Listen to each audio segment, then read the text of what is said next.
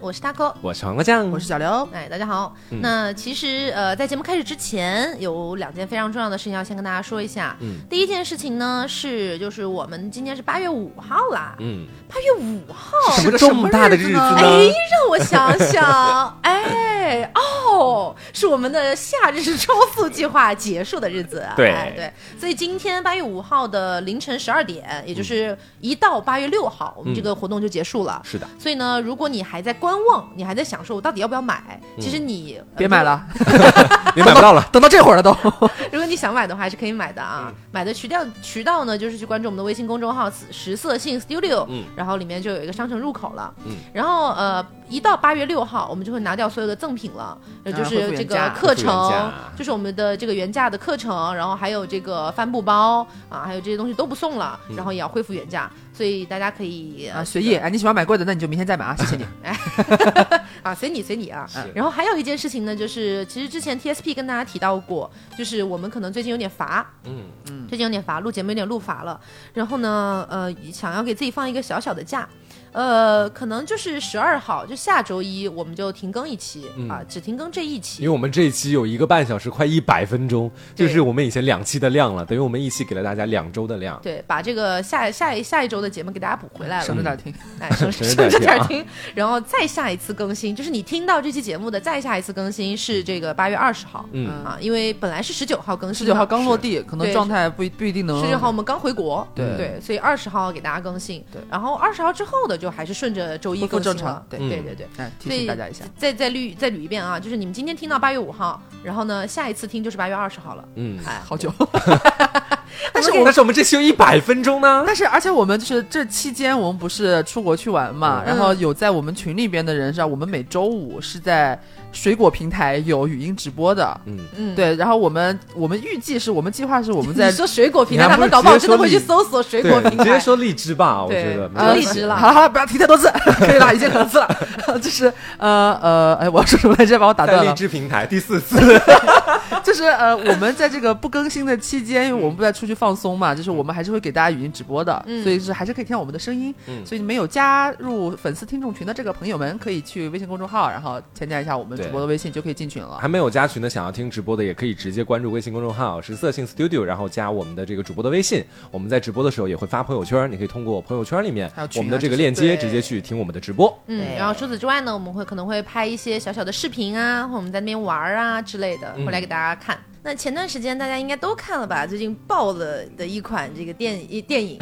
电视剧是吗？《差点撸不哪吒过来》，传奇。就是动画电影啊，嗯哪吒魔童降世》，哪吒之魔童降世。嗯，那这部电影看完之后，其实我们当时就是哭的稀里哗啦，对对，然后当时看的又很开心。是对，当时刘总没有哭，我记得。对我没有，我和大仙只是盈眶，对盈眶，但是我们也是真实的受到了一些感动。对嗯，那我当时在电影院里面的时候，真的哭的很厉害。确实，因为我在看之前，他哥有跟我讲过，说这部电影可能是让你哭着哭着又笑出来，嗯笑着笑着又哭出来。嗯我当时一直搞不懂这种玄妙的笑中带泪是什么感觉。嗯后来去看了时，看了之后，你就会发现说，其实，在最感动的时候，他还是有埋梗的。然后你又哭着笑，笑着哭，大家就这种感觉。嗯，所以我跟黄瓜酱两个人，因为都是之前学配音的嘛，嗯，所以我们俩可能对于这个国内的这个动漫呢、包括这个呃影视配音这一块，略略微微懂那么一点点。就是我们看的比较多，可能非常谦卑。哎，就可能上学的时候看的也比较多，也研研究的也比较多啊、一点点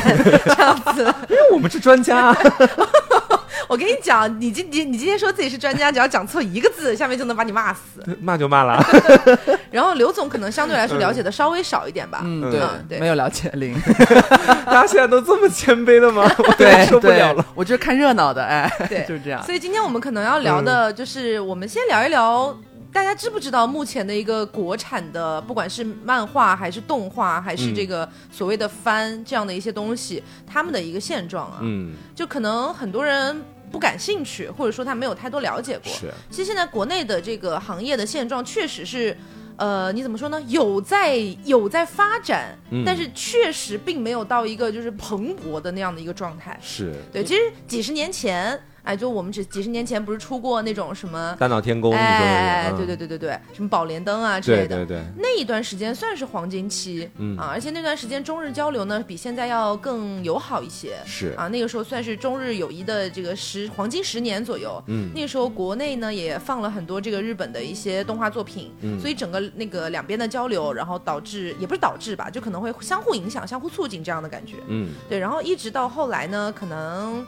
呃就。这块儿就慢慢的有一点没落下去有点淡化了哎，有点淡化，直到最近几年吧，就可能从魁拔，然后可能从大家熟悉的《大圣归来》嗯大鱼海棠》这些作品开始，嗯可能才慢慢的有一些回春的感觉。是因为感觉近几年就出这种动漫佳作的频率其实也没有那么高。如果要说的话，基本上是一年或者两年才会出那么一部。对因为你发现从大圣到海到那个大鱼，然后再到后面的白蛇缘起，其实基本上是一年给你一部的这种感觉，嗯也不算是那种蓬勃爆发期了。到今年的这个魔童降世，而且这个每一部电影的制作公司，嗯哎，其实都不是说，哎，那边开了一家，这边又一家，是。不，并不是这样的一个蓬勃的状态，它可能是一家或者两家，然后举全国之力一起来做，对，因为感觉我先前看过就《魔童降世》那个导演饺子的一个专访嘛，嗯。然后当时说的是饺子当时在做这部电影的时候，他原本呢，其实在大学的时候学的可能是跟动画没有太大关系的一个专业。学医的嘛？我记得，对对对，从医 对，然后后来就突然啊还蛮喜欢这个动漫这方面的东西，嗯。然后就一直在家里面开始去搞这个魔童降世嘛。嗯，据说在他在搞魔童降世那段时间里面，因为没有什么固定收入来源，全部基本上就是靠他妈妈当时每个月两千块钱的那个补贴金和工资，两个人就这样过了好几年的时间。嗯然后最后终于把这个哪吒画出来之后，然后才获得这样大爆发的一个成就。对，确实，实话实说，可能在国内目前你要去搞这个动画行业，嗯可能确实是用爱发电，对你必须要有梦想。如果你是为了钱进这个行业，确实是很难的事情。嗯，其实跟配音行业很像，因为就像我我们，因为毕竟不是动画行业内的人，但我们算是半个配音行业内的人，小半个，十分之一吧。十分之一，十分之一个，对。然后身边其实也认识一些真的去从事了正经的配音工作的人也，有一些明星，对，有吗？对，所以总之，其实我们从这个行业，就是我们去这个窥探一下嗯整个，因为其实配音和动漫其实是相结合的，对，对，特别是在二次元圈嘛。是因为感觉是配音的一部分，因为配音它分为那个影视剧配音和动漫配音。嗯那你可能以那个影视剧配音和动漫结合的就少一些，对但动漫配音绝对是和动漫息息相关的。对，就其实这么好理解呢，就是配音是动画，我们说动画行业可能嗯算是配音行业的一个上游。对哎，大家先把动画做出来了，然后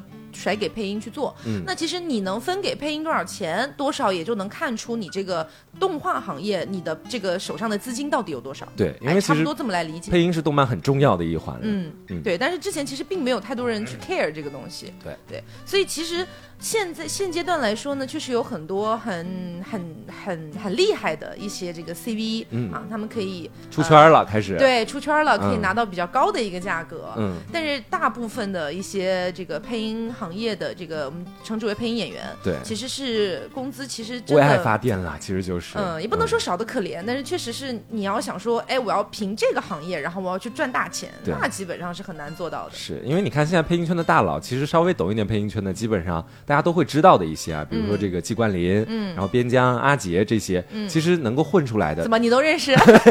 我都跟他们喝过酒，也没有啦。就是你会发现说，其实我们说在明星圈里面，你如果可能要说一些混出来的明星，你一个手指数不过来。但你看这个影视配音圈或者说 CV 圈里面，其实能够混出头的，真的是凤毛麟角。真的凤毛麟角，嗯对，嗯。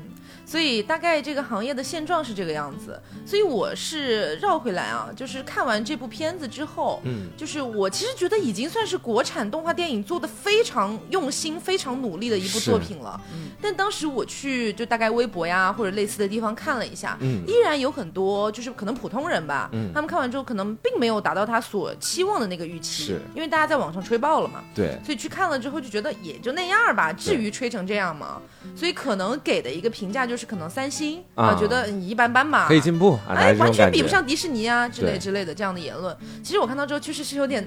有一点难过的。是对，倒不是说我好像觉得他做的不对，因为作为普通人的角度，你不了解这个行业，你去这样说，其实也是你的自由。你发表自己的真实感受也没啥问题。对，只是说针对这个为爱发电的行业这样去说的话，我觉得其实是有点嗯、伤人的。是我们在 TSP 里也讲过，有的时候表扬的话更能够让人前进。对，所以其实目前国内嗯不管是配音还是动画，其实是存在一个小小的偏见的。嗯，啊，就比如说，大家会觉得日本的动画就是做得好，对，迪士尼的动画电影就是做得好。是，啊，你中国不管再怎么做，我不管你这部电影做出来是一个什么样的水平，就是没他们好。我都不可能说，哎，他超过日本，哎，他超过美国了。对，我不可能这样讲。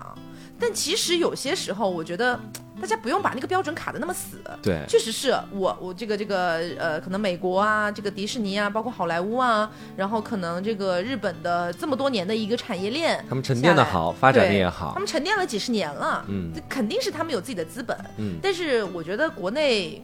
嗯，你不存在一个鄙视链的问题。对我觉得说就是说你不能够说看了这部就是比如说国那个。国产动漫它相比之前有非常大的一个进步了，然后你这时候你就说，哎呀，你永远都没有日本那边好，你永远都没有欧美那边好。对其实我觉得这个应该是一个百花齐放的一种状态。对因为我们看那个，就比如说你看各种各样各个国家、各个地区的、他们的这个动漫的画风，其实我当时就发现说真的不一样。嗯你比如说你看日本漫画、欧美漫画和我们国风漫画，其实真的三个画风是截然不同的。嗯那可能就意味着说，从某个角度来说，你的比较可能是要比较多元的一个比较了。嗯他们是不同的东西，你怎么能够把他们完完全一概而论说他就是比他优秀这种话呢？所以就是可能在在这个行业里面存在的一些偏见啊，包括可能对配音也是这样。对其实有的时候我听到一些国语配音，我觉得已经配的不错了。嗯，就就从我十分之一了解的这个角度来说，我觉得已经不错了。对，但是呢，就还是会有很多普通观众就觉得，哎呀，听着好尴尬啊，怎么嗯还是听日语配音比较舒服？那是因为你可能从小，包括可能你真正接触到动漫这个这个东西之后，嗯你听的可能确实都是日语配音，因为都对是日本的作品。你已经习惯了，说到底。现在一下让你听中文配音，你就会觉得呃。很，膈应那种感觉。对，嗯。但实际上这可能并不是因为它配的不好，嗯。对，这可能是真的就是大家不习惯的一个问题。是所以呢，这个偏见可能是我们最近呃意识到的一件事情。嗯然后包括这部哪吒这部电影，其实到哪个地方是让我哭的最狠的地方？嗯其实并不是他爸爸说要为他死，啊也并不是什么呃欢欢喜大团圆的结剧局。透警告，哦，是吗？这已经已经。上映很久了耶。是哎你你斟酌着来吧，好斟酌着好来。好好，我哭的最狠的地方是嗯那个，就是预告片里面也有的一个片段了，是，就是哪吒说“我命由我不由天”的时对候，，是妖还是魔？呃，是妖还是仙还是什么？都我都由我自己说了算。我当时我都忘了原句是啥了。嗯对，反正那那一句当时我就、嗯就就我就我就哭的最狠了。是，对，所以其实这一句会让我想到很多别的东西，嗯就是导演他到底想要传达什么内容啊？这一点是我觉得也可以再再去想一想的，因为我觉得其实这部电影想要传达的内容还稍微丰富了一点，嗯它，并不是那么单元的。是。对，就其实你看那个里面，我当时感受到的第一个词哈，就是你看那个呃这部动漫电影的那个前半段什么的时候，你当时能够非常明显的感觉到一种偏见感的存在。嗯就是说，呃，就比如说哪吒刚开始降生的时候，可能是因为他自己带着这种，比如说魔童的这样的一种属性，嗯啊，可能是跟他自己平常那个外貌画着下眼线，就是也挺凶的那个有关系。所以说，你可能会发现说，当时所有人那些陈塘关的百姓，可能确实也没有那么多人都深切的了解哪吒的身世，嗯但是大家在看到他之后，都会迅速的开始去跑开，开始去嫌弃他，开始觉得说，哎呀，这个人大家都不喜欢他，那我也不喜欢他。嗯这种偏见感就慢慢逐渐加深之后，我也是到那个我是仙还是魔，我自己说了算的那一段，嗯我是哭的最厉害。就是我感觉这种反抗偏见、反抗成见的那个，就特别让我能够感同身受和感动，真的。所以其实你本身也遇到过类似的事情，对吧？是 你小时候也画全包全包眼线是吧？要开始艺术人生了吗？哦，来吧来吧，其实我觉得说真的，偏见这东西有时候挺害人的。说真的，就好像是、呃，在我很小的时候嘛，就因为当时确实看这个哪吒，让我想到小时候的一些同班同学的一些事情。嗯就当时我们班同学可能有一个同学哈，他是在班上就是说相对来说家里面比较穷的。他妈妈呢年轻的时候就是生下他之后，觉得他爸爸天天在家里只爱酗酒，就跑路了，就自己一个人就跑了。然后当时呢，就他爸爸一个人带着他，那他爸也没把这个酗酒的习惯改过来。所以所所以说他家里没什么固定收入来源，嗯所以他就平常很穷，就是说在在班上的话，一件衣服能穿大概两三个星期都不换。然后当时 那是真的有点久。对，就是他家里没人洗衣服的，他就每一次可能是他奶奶或者他家里面其他家人来看他小的时候，学是吗？对，大概几岁的时候啊？大概也就是你看嘛，七岁上小学啊，然后八岁一年级，大概就是在八九岁、九十岁的时候嗯，对。然后当时的时候呢，我们班主任我觉得当时做了一件不太好的事情，他当时就在班上就对着所有的同学就直接开始说，他说我们班比如说这个小 A 同学吧，然后这小 A 同学家里面非常贫穷，大家请记得就平常一定要多多关照他一下。因为他在家里面的话，他妈妈年轻的时候，我们知道他妈妈年轻的时候跟别人跑了，是班主任跟我们说的。啊，他当着全班的面，对，就是小 A 也在，对，因为你想想看，啊我们知道他家庭的身世是怎么可能知道呢？他小 A 不可能主动跟我们讲，就是班主任当时在全班的时候跟我们来讲了这件事情，全班就都知道了这个事情，然后又说他爸爸在家里特别爱酗酒，平常不太爱管他，所以说我们平常生活当中一定要多多关注一下小 A，然后呢，有什么能帮忙的也一定要帮忙小 A。啊，这班主任真贱呐，然后当就是不知道他是贱还是蠢，对。又贱又蠢啊，就可能又坏又蠢，就是一般可能正常的班主任可能。他也会确实在班里边说，哎，有我们班上有个同学什么，对可能家家庭条件没有那么好，哎，大家平常可能多多关注他一下，多关照他一下。但你没有必要把人家家里边的事情都翻出来给同学全讲、啊，都兜出来了，对，很然后。但是当时的时候，就是大家都是一群小孩嘛，其实对于贫穷的概念是没有那么明晰的，因为我我们也没有穷过，小的时候家里面总会给我们营造一副富丽堂皇的感觉，所以当时的时候我们就会觉得说，这个孩子，呃，他平常在班里学习成绩也不太好。我们就会觉得是他家里面的贫穷，或者说他家里面的身世，这种就可能是说妈妈提前就跟就跑了的，然后在家里爸爸又不太干事儿的这种孩子，家庭又比较穷的孩子，学习成绩肯定不好，然后这个品性方面也不太好，所以班主任说了他的事情之后，其实班上的同学就是跟他玩的也越来越少了。然后这种偏见感是存在于说，可能在我当时的时候，我上课不太爱听讲，所以当时的时候这些事情我就听了说了这个事情之后，我当时在私下也没怎么跟那个同学交集。但是我逐渐发现，班上的同学开始逐渐开始越来越疏离他之后，我自己呢，就是也会开始对他产生一种，就是他是不是真的不太好啊？这种感觉，就觉得说他是不是就是说，因为他家里面一些原因，他就是一个呃品德可能方面确实不太好，就不太适合跟他在一块玩儿。就妈妈也跟我说过，你也不会想着主动再去接近他。没有，就是包括到后来，就是一种非常奇怪的感觉，就有点伪善，你知道吗？就就比如是说，呃，在我有时候心情还不错的时候，我印象非常深刻，有一次一个事情，就当时学校有个大操场，他坐在那个操场的一个那个石头上，然后我当时看到他，我当天心情很好，手上刚好有一支铅笔，我觉得那件事情我做的特别后悔，我就直接拿铅笔过去说，我说，哎，我说你那个这个铅笔你缺不缺啊？我说我给你用吧，我当时就跟他这么讲，然后。其实你是有一种施舍的感觉吗？对，我觉得就是这时候去想这件事情，其实是有点施施舍的感觉在里面。然后他他当时就特别就颤，也不能说颤颤巍巍，就很就感觉就是他其实可能自己也感觉到不喜欢的。对这种施舍的感觉，但他小心翼翼的说了声谢谢，然后就把铅笔收下来了。我觉得说这对一个小孩的自尊心来讲，确实是比较大的一个折杀。因为我想在现在，就算我再穷，别人跟我说你缺不缺什么东西，哎，我给你吧，施舍给你这种感觉，其实我可能都不太会要这种这种就是这种东西。然后可能当时的时候，全班到后来就没什么人跟他在一块玩了，大家都会觉得说他品德不好。然后慢慢的，因为他学习成绩也不太好，班上有时候还还会出一些谣言。就就就大家可能会觉得说，哎呀，他平常回去的时候都不洗衣服啊，特别不爱干净啊。然后可能在班上的时候不学习，都是因为晚上在家里面的时候，就就可能回去就回去就睡觉，这个学这个学习习惯也不好，爸爸也不太管他你。们小时候会这样讲吗？说他学习习惯不好，但是自己的学习习惯好到哪里去啊？就是我们后来我归纳一下嘛，就说的是他学习习惯不好，然后在家里也爸爸没有没有管他，就是个野孩子。当然在班上就各种这样，就是可以说传一些诋毁他的东西吧。嗯，嗯，这可能就是一个偏见对他最大的伤害。其实我小学的时候也有遇到过很类似、很类似的一个同学。嗯那个同学的名字里面有一个林，嗯就是王字旁一个那个令的那个林、嗯啊。其实这个这个字很大众，所以说出来影响不大哦。嗯，然后呢，我们就称他为林吧，有点奇怪。等一下，一在哪里？这这反正就称他为林啊。然后呢，小时候我是一开始并不知道他家庭情况怎么样，我只是觉得他也是经常破破烂烂的不换衣服，嗯这是我觉得很奇怪的一点。然后我也没怎么跟他有接触，因为他长得比个子比较小一点，然后我不是本来就很高嘛，所以一直都是他坐第一排，我坐最后一排，很少有交集。直到有一天，我忘了我是从哪儿知道的，我真的忘了我是从哪儿知道的，不一定是我们班主任讲的哦。然后我就知道了，他其实是妈妈好像是个疯子，啊，妈妈是疯了的，就是可能精神疾病吧。然后他爸爸是一个捡破烂儿的，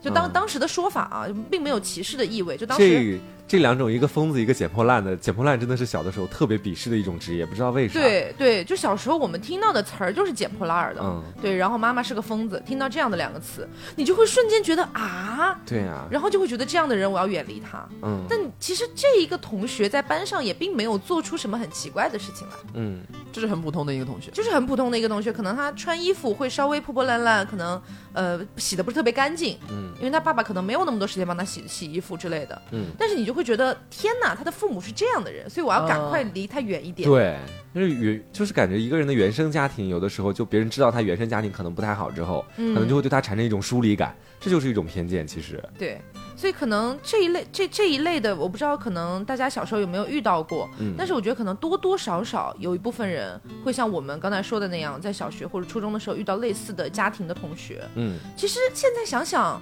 他也就是爸妈可能就是原生家庭上一辈的问题。对对，跟这个孩子可能并没有什么关系。是，对，后来其实我后来听说啊，就是那个林，我后来听说，呃，我们都已经上高中了，有一次开那个就是反正同学会吧，我后来听说他已经生孩子了。啊，对，那他其实还是相对于比较幸福的，就是我那个同学，但是 说真的，痛你苦相对相对于你那个同学，对，嗯。他就可能还是稍微一个比较正常的一个人生流程，就这么往下走了。但是他十六岁就生孩子了，啊，是十六岁吗？，对，刚上高中，天哪啊所以其实在我眼里是非常恐怖的一件事情。是我那个同学，其实到后来，我们后来我也不知道是不是真的哈，但是嗯大家其实有一些事情是真的，那些真的事情就是说，其实，在小学的时候，当时就我那个同学还是小学生哦，有一天就是晚上回家的时候，发现他爸爸在家已经酗酒猝死了，就可能当时他们住住在一个小房子里，然后他回去之后发现爸爸已经死了。然后可能在那么小就接触到死亡，其实并不是特别知道是件什么样的事情嘛。然后后来大概呃那两天他基本上都没来学校，然后就他家里面的其他亲戚啊帮着他爸，就是等于是开始料理后事儿这个东西。嗯，然后后来呢，这个同学在小学的时候，那时候他爸去世的时候，我们已经快要毕业了。然后后来据说我们后来就是几个小学同学长大之后开始在一块聚会的时候有聊到他，说的是后来因为都是一个小县城里面，其实这嗯消息传得很快。是，然后就当时的时候就说呢，说他后来又寄宿到他家一个叔叔家去了。嗯，然后呢，他刚寄宿过去，他叔叔家原本有个儿子，有个儿子，然后在他寄宿过去没几天，刚好是在暑假的时候，就掉到河里去淹死了。然后可能又会是一些世俗的偏见，或者说一些迷信的东西里。带煞之类的。对，说他是个克星，嗯所以说当时他叔叔又不敢领养他，然后又他叔叔又等于是又想把他推到其他亲戚的一个地方去。那你想想看，他叔叔都可能是其他亲戚也看到了，他刚到他叔叔家，他叔叔的儿子就已经去世了，不可能再其他亲戚接受他的。也不敢收啊。嗯所以后来呢，具体是谁收留的他，我们也不知道。但是据说是在没几年之后，我们的那个同学小 A，可能他自己就可能是得了什么病，然后之后就去世了也去世了。对，就很惨的一出悲剧，我觉得是。其实是挺惨的。就让我觉得，其实最揪心的一点，可能是确实他的身世在这方面是不太好，这是他原生家庭给他带来了极大的伤害，嗯和他人生极大的一个坦途啊，不不不是坦途，是曲折，就这种感觉。然后我觉得说，让我觉得挺可怜的一点就是说，在他就是还不那么漫长的人生里面，可能连一点点陌生人的那点爱都被偏见而夺走了，没有任何人在我们作为同学还是其他陌生人，没有任何人给他那么一点点。嗯接受他，安慰他。对，来自于学校或者社会的关怀，可能唯一接受过的关怀是你的施舍。我有根笔，你要不要？铅笔，对，哎呦，这好可怜哦。是，就哎，就刘刘总小时候没有遇到过这类的同学吗？就可能家里真的是情况很不好的。我其实我真的仔细在想，我其实没有没有遇到过什么就是偏见。你硬要说的话，也是我不知道我节目上讲过没有，就是我小学的时候也是小学，为什么都在小学？好像 就是小学的时候班里面有一个女生，呃，就是她呢，就是也是有点像 Taco 刚刚讲，她那个同学就是好像卫生习惯不是那么的好，就是相比大多数同学来说，嗯然后她脸上还有小学就是常年有两坨高原红在脸上。嗯，就不像大多数小孩可能白白净净什么之类的。嗯然后呢，我们班上有些今天感冒了。对我感冒了，不好意思。然后呢，我们班上有有 些男生就是比较痞一点的那些男生，就会在班里边欺负他，就是也不是那种真的就是霸凌啊，就是可能会就是。很讨厌的那种，就开人家玩笑，或者是呃呃，在班里边那个桌子和桌子之间那个空过道里边，就拿了人家的东西就跑，啊，这其实也是霸凌的一种了。呃，就是不是肢体上的那种了，对就是就是可能就是行为上面的一些就是不好的，就是在欺负人家。然后呢，呃，其他男生就是也有一点跟风的那种感觉，就是他们其实根本就是不知道为什么，就最一开始起头的那些人为什么去欺负人家，就说他就说他脏，就说他看起来不干净，然后就要这样去玩笑人家，就是愚弄人家。然后女生呢，然后有有个别一些也是这种，就是跟风，大家就是跟风吃屁，你知道那种感觉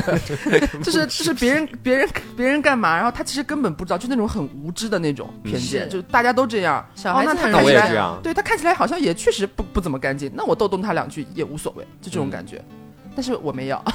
对对，但是我实际上也是有怎么说呢？现在回想起来，长大你其实旁观者也是在助长气焰的一种了。是对，是这样子的。嗯嗯所以其实我们刚刚聊了，可能是我们小时候遇到过的三个同学。嗯，三个同学其实大部分都是因为家庭原因啊，对就是就算是他可能卫生习惯不好，可能也是跟家庭的这个教育啊，或者是家庭的条件有关系。嗯，那我们自己身上有没有遇到过什么？那我又要开始哭了吗？你的艺术人生真的很长的人生。嗯，就说真的，呃，我觉得说也不跟大家细细的赘述，就是小时候我遭过很多的语言暴力这件事情了。就说真的，每次说这些事情都会觉得，也不能说心里隐隐作痛这么这么矫情逼的话吧。嗯，大概就是说，其实不太愿意讲，但是确实是在我很小的时候，因为不太愿意讲，但是、啊我还是讲一下吧。就因为当时自己其实在我小学的时候跟大家讲过嘛，我的声音完完全就是一个女生的声音，然后加上平常就是肢体动作比较女性化这种感觉，嗯，所以说当时的时候，其实全班同学都会就每一天每一天的，就是叫你娘腔或者人妖这种非常侮辱性的话语嘛。嗯，所以其实，在当时自己是活得很不开心的你。是内地版的玫瑰少年。对我这么突然一想的话，就是其实我当时也挺可怜的，跟我们班嗯那个同学，我们俩可能是弱者之间的相互取暖吧，那根铅笔 应该是。那其实，在当时真的我的班级处境也不比他好到哪里去。啊所以其实那个你那个同学本身就已经受到排挤了。对我也是，其你们两实我也个受到排挤的、你们两个是。同一时期的人。对但是，因为我们都是小学呀但。说实话，如果在当时的状况下，你们俩像真的抱团在一起的话，那其实我觉得说不定会挺好的但是我觉得会被欺负的更惨。啊，有可能。对，但是我觉得我就是我没法跟他抱团，说真的，因为就算大家那么去语言羞辱我，其实我的偏见还是会有，就我对他也是有一定偏一点偏见的，哦在我小的时候。是是我会觉得说，哎呀，他是不是确实就品德不太好？那我肯定不愿意跟他在一块玩嗯，就，是一个逼视贼多的 gay。是 聊回你自己，但是我说到大家对我的偏见嘛，其实可能就是在于说，嗯，他们会觉得我是一种特别好欺负，因为我觉得是说小学的时候，大家其实对于男女这种性别是有非常强大的一个区分意识的。嗯他们觉得男生可能就是要调皮一点，那女生就是要柔弱一点，诸如此类的。嗯所以说在班上的时候，当时只要是我当时特别害怕哈，因为小时候会学课文。有的时候课文呢，可能老师会衍生着讲一段儿，那讲一段儿可能在极少数情况之下，但总有那么一两次会讲到老师对于一些男生像女生的这种看法，然后对，就可能有有当时有一个词儿叫小白脸，你知道吗？嗯然后老师当时可能在课上就讲了这么一段，然后你知道 我们班主任也是那种贼不靠谱的那种，当时就讲的是小白脸，他说你们知道小白脸是什么吗？小白脸大概就就是那种男的特别像女的，就就是娘娘腔那种类型的人物。然后当时的时候，基本上全班就不叫我娘娘腔，开始叫我小白脸了。在之后，然后但是。我最害怕的其实不是这个，而是老师一旦提到“娘”或者说是男生像女生这样的字眼，总会有那么几个人会喊我的名字，然后全班开始一起爆笑。哇，我觉得那一下就是我的公开处刑场，你知道吗？嗯，就会他们就会突然喊出我的名字，然后后来全班就大家一起笑，好像是有什么大家共同的一些智慧的一些东西，然后你就这样当时会什么反应呢？我没有什么反应，我低头啊，我低头，然后把头埋在就是那个手臂里面。然后老师就说：“能干啥呢好了老师也什么都不说？吗？老师也没说啥，老师只是觉得很莫名其妙，他说你们笑啥呀？然后班上同学也不说，大家就那种很古灵精怪的那种感觉。嗯懂了。是，然后到高中稍微泼妇了一点，会说笑什么笑，有什么好笑的？我觉得这样比较好，真的。你 应该从小学就是这种人才对。哎，小学太内向了嘛，慢慢变外向了。然后后来就是说，大家对我的偏见可能是到一种什么程度？就是说，后来我学习成绩确实挺好的，在班上当了副班长，班上就会有一些言论说他怎么可以当副班长啊？他说他平常在班上就平常只会学习好，有有什么用？平常在班里大事小事也不怎么见他那个呀。然后为什么老师还要选他当副班长？当时的时候，然后就觉得说我不配到那个位置里面去。然后在我当副班长之前，当时还是因为我小学经历了一个蜕变期，你们知道吗？嗯就一到三年级我学习成绩非常不好，四到六年级我的学习成绩突飞猛进，都到副班长那个地步。嗯然后四到六年级我接受的那种偏见就是说我不能当副班长。那一到三年级的偏见偏见就是说大家都很爱欺负我，都觉得我是那一种。那既然你这么软弱，那你肯定在其他方面或许会比较好喽。那你可可能就是说像女生那样子，嗯，就会有很多女生的习惯，诸如此类的喽。然后当时我印象特别深刻的就是说，我跟我们班一个同学做同桌，当时的时候，然后我不知道为什么，他可能是觉可能是觉得说我就是那种性子里像女生的男生，就很好欺负吧。他每天强迫我背《三字经》，你知道吗？啊 听起来很好笑，但是他就是我不知道为什么，但是这是真实发生的一件事情。男生你就背啊，吗人之初性你妈。没有，当当时他可能觉得看透了我的软弱，就当时老师要我们背《三字经》，每个人都要背《三字经》，但是我没背。然后他当时的时候就每你为什么不背呢？这是你的作业啊。我不想背嘛。然后当时他特别奇怪，就是他会借着我没有背的呃这个东拿这个东西当要挟我的东西，然后去拿我的一些东西。就觉得我比较好欺负，就比如是说每一次要开始上课之前，他说你会不会背《三字经》啊？我说昨晚的我没背，那就跟他这么讲。他说你如果现在呃不把你比如说那本很漂亮的本子给我的话，那我现在就马上、嗯那个班主任马上就来，我马上就举手跟班主任说说你没背《三字经》。我给了他好多东西，当时的时候，天哪！如果是我的话，我就会说，你去告啊，我就把本子塞到你嘴里。就 当时确实要狠一点，说真的。然后就真就真的非常奇妙，就让我印象非常深刻的，就当时因为我小时候很很黏我奶奶，然后我奶奶当时就给了我一本，就是她给我的本子，就我觉得很真实的东西。了，这种东西就是别人不可以碰，也不可以就是那样的。对，嗯但是她当时说她也很喜欢我那本本子，她说你要不给我的话，我就跟老师说你没背《三字经》，然后我就给她了。当时的时候，我我有一次，气的呀我。有一次也是被，就是那个笔是非常普通的一根笔，嗯然后是我外婆买给我的，我就是就是外婆这种买的东西，你你没有办法让她随便被别人怎么样。是，然后有一个当时就是想要欺负我的一个女生，这就是在外面的补习班，嗯。就不还不是在我自己班，在我自己班没有人敢这样，但是但是因为在补习班，所以其实是有比我要高年级的，嗯，就可能有上了初中的，还在这补习小学英语的，嗯，就可能脑子不太好使的那种。然后他当时就想就想要欺负我，因为我当时是还比较乖一点，然后他他就就是莫名其妙就要欺负我，把我的那根笔就直接摔在地上，然后使劲踩。哇，神经病啊。这！太贱了吧。我！当时差点哭了，因为我当时在小学四五年级，然后有一个初一初二的，一算是大姐姐那种坐在那边欺负你，你其实很难去跟她刚的很无。力的，其实。，对，然后还有一件事情，就是因为我爸爸不是就是那个呃从小生活在美国嘛，嗯然后呢，我们班里面的小学班里面的同学其实知道这件事情，他们就会下意识觉得我英语肯定很好，嗯他们就会这样觉这得，是一种别样的偏见。对他们就会觉得我英语一定很好。然后后来呢，我就一直当英那个英语课代表，嗯然后英语课代表是每周一三五是要上去领读英语的，嗯。啊，然后那个其他时间是中文嘛，就是汉语。我每一天上去领读之前，其实我要在家预习很久的，嗯，因为它是那个课文，啊，我知道，它课文并不是对，并不是等于你好像会说几句，你就会读那个课文，那课文你还是要自己学的呀。嗯。然后我每天在家学，其实我爸没有那么多时间教我，都是我妈在教我。嗯。对，然后我妈的英语其实就一般般，你知道吧？然后我有一天，那天是周几我忘了，反正我前一天我忘了明天早上我要带早读，嗯我忘了。我去的时候我懵了，因为我根本没有预习过，嗯，我根本没有预习。然后呢，我站在台上，然后憋了半天，我读不出来。然后我就跟大家说对不起，我昨天晚上忘了预习了。然后英语英语老师也在，英语老师哦那没关系，我来读吧。然后我就下去了。下去之后呢，反正课间我就听到他们有在议论，嗯说他可不是英语很好吗？嗯就算没有预习，应该也要读出来吧？大概是这样的，啊大概这样的内容。我就那一瞬间就会觉得莫名其妙，然后就会之后不管我的英语，就其实我的英语大部分都是我自己努力学的。说嗯真的，就是他们会因为这个偏见，然后对你就是产生那种不符合实际标准的期望，然后转换成压力在你身上。哦对他们，他就比如说我的英语，比如说一百五十分满分，假设说我考了一百四十几，嗯，假设啊，可能没有那么高，他们觉得理所应当他。觉得他考一百五啊他，本来就他怎么没满分啊？对啊，就会这样，我就觉得，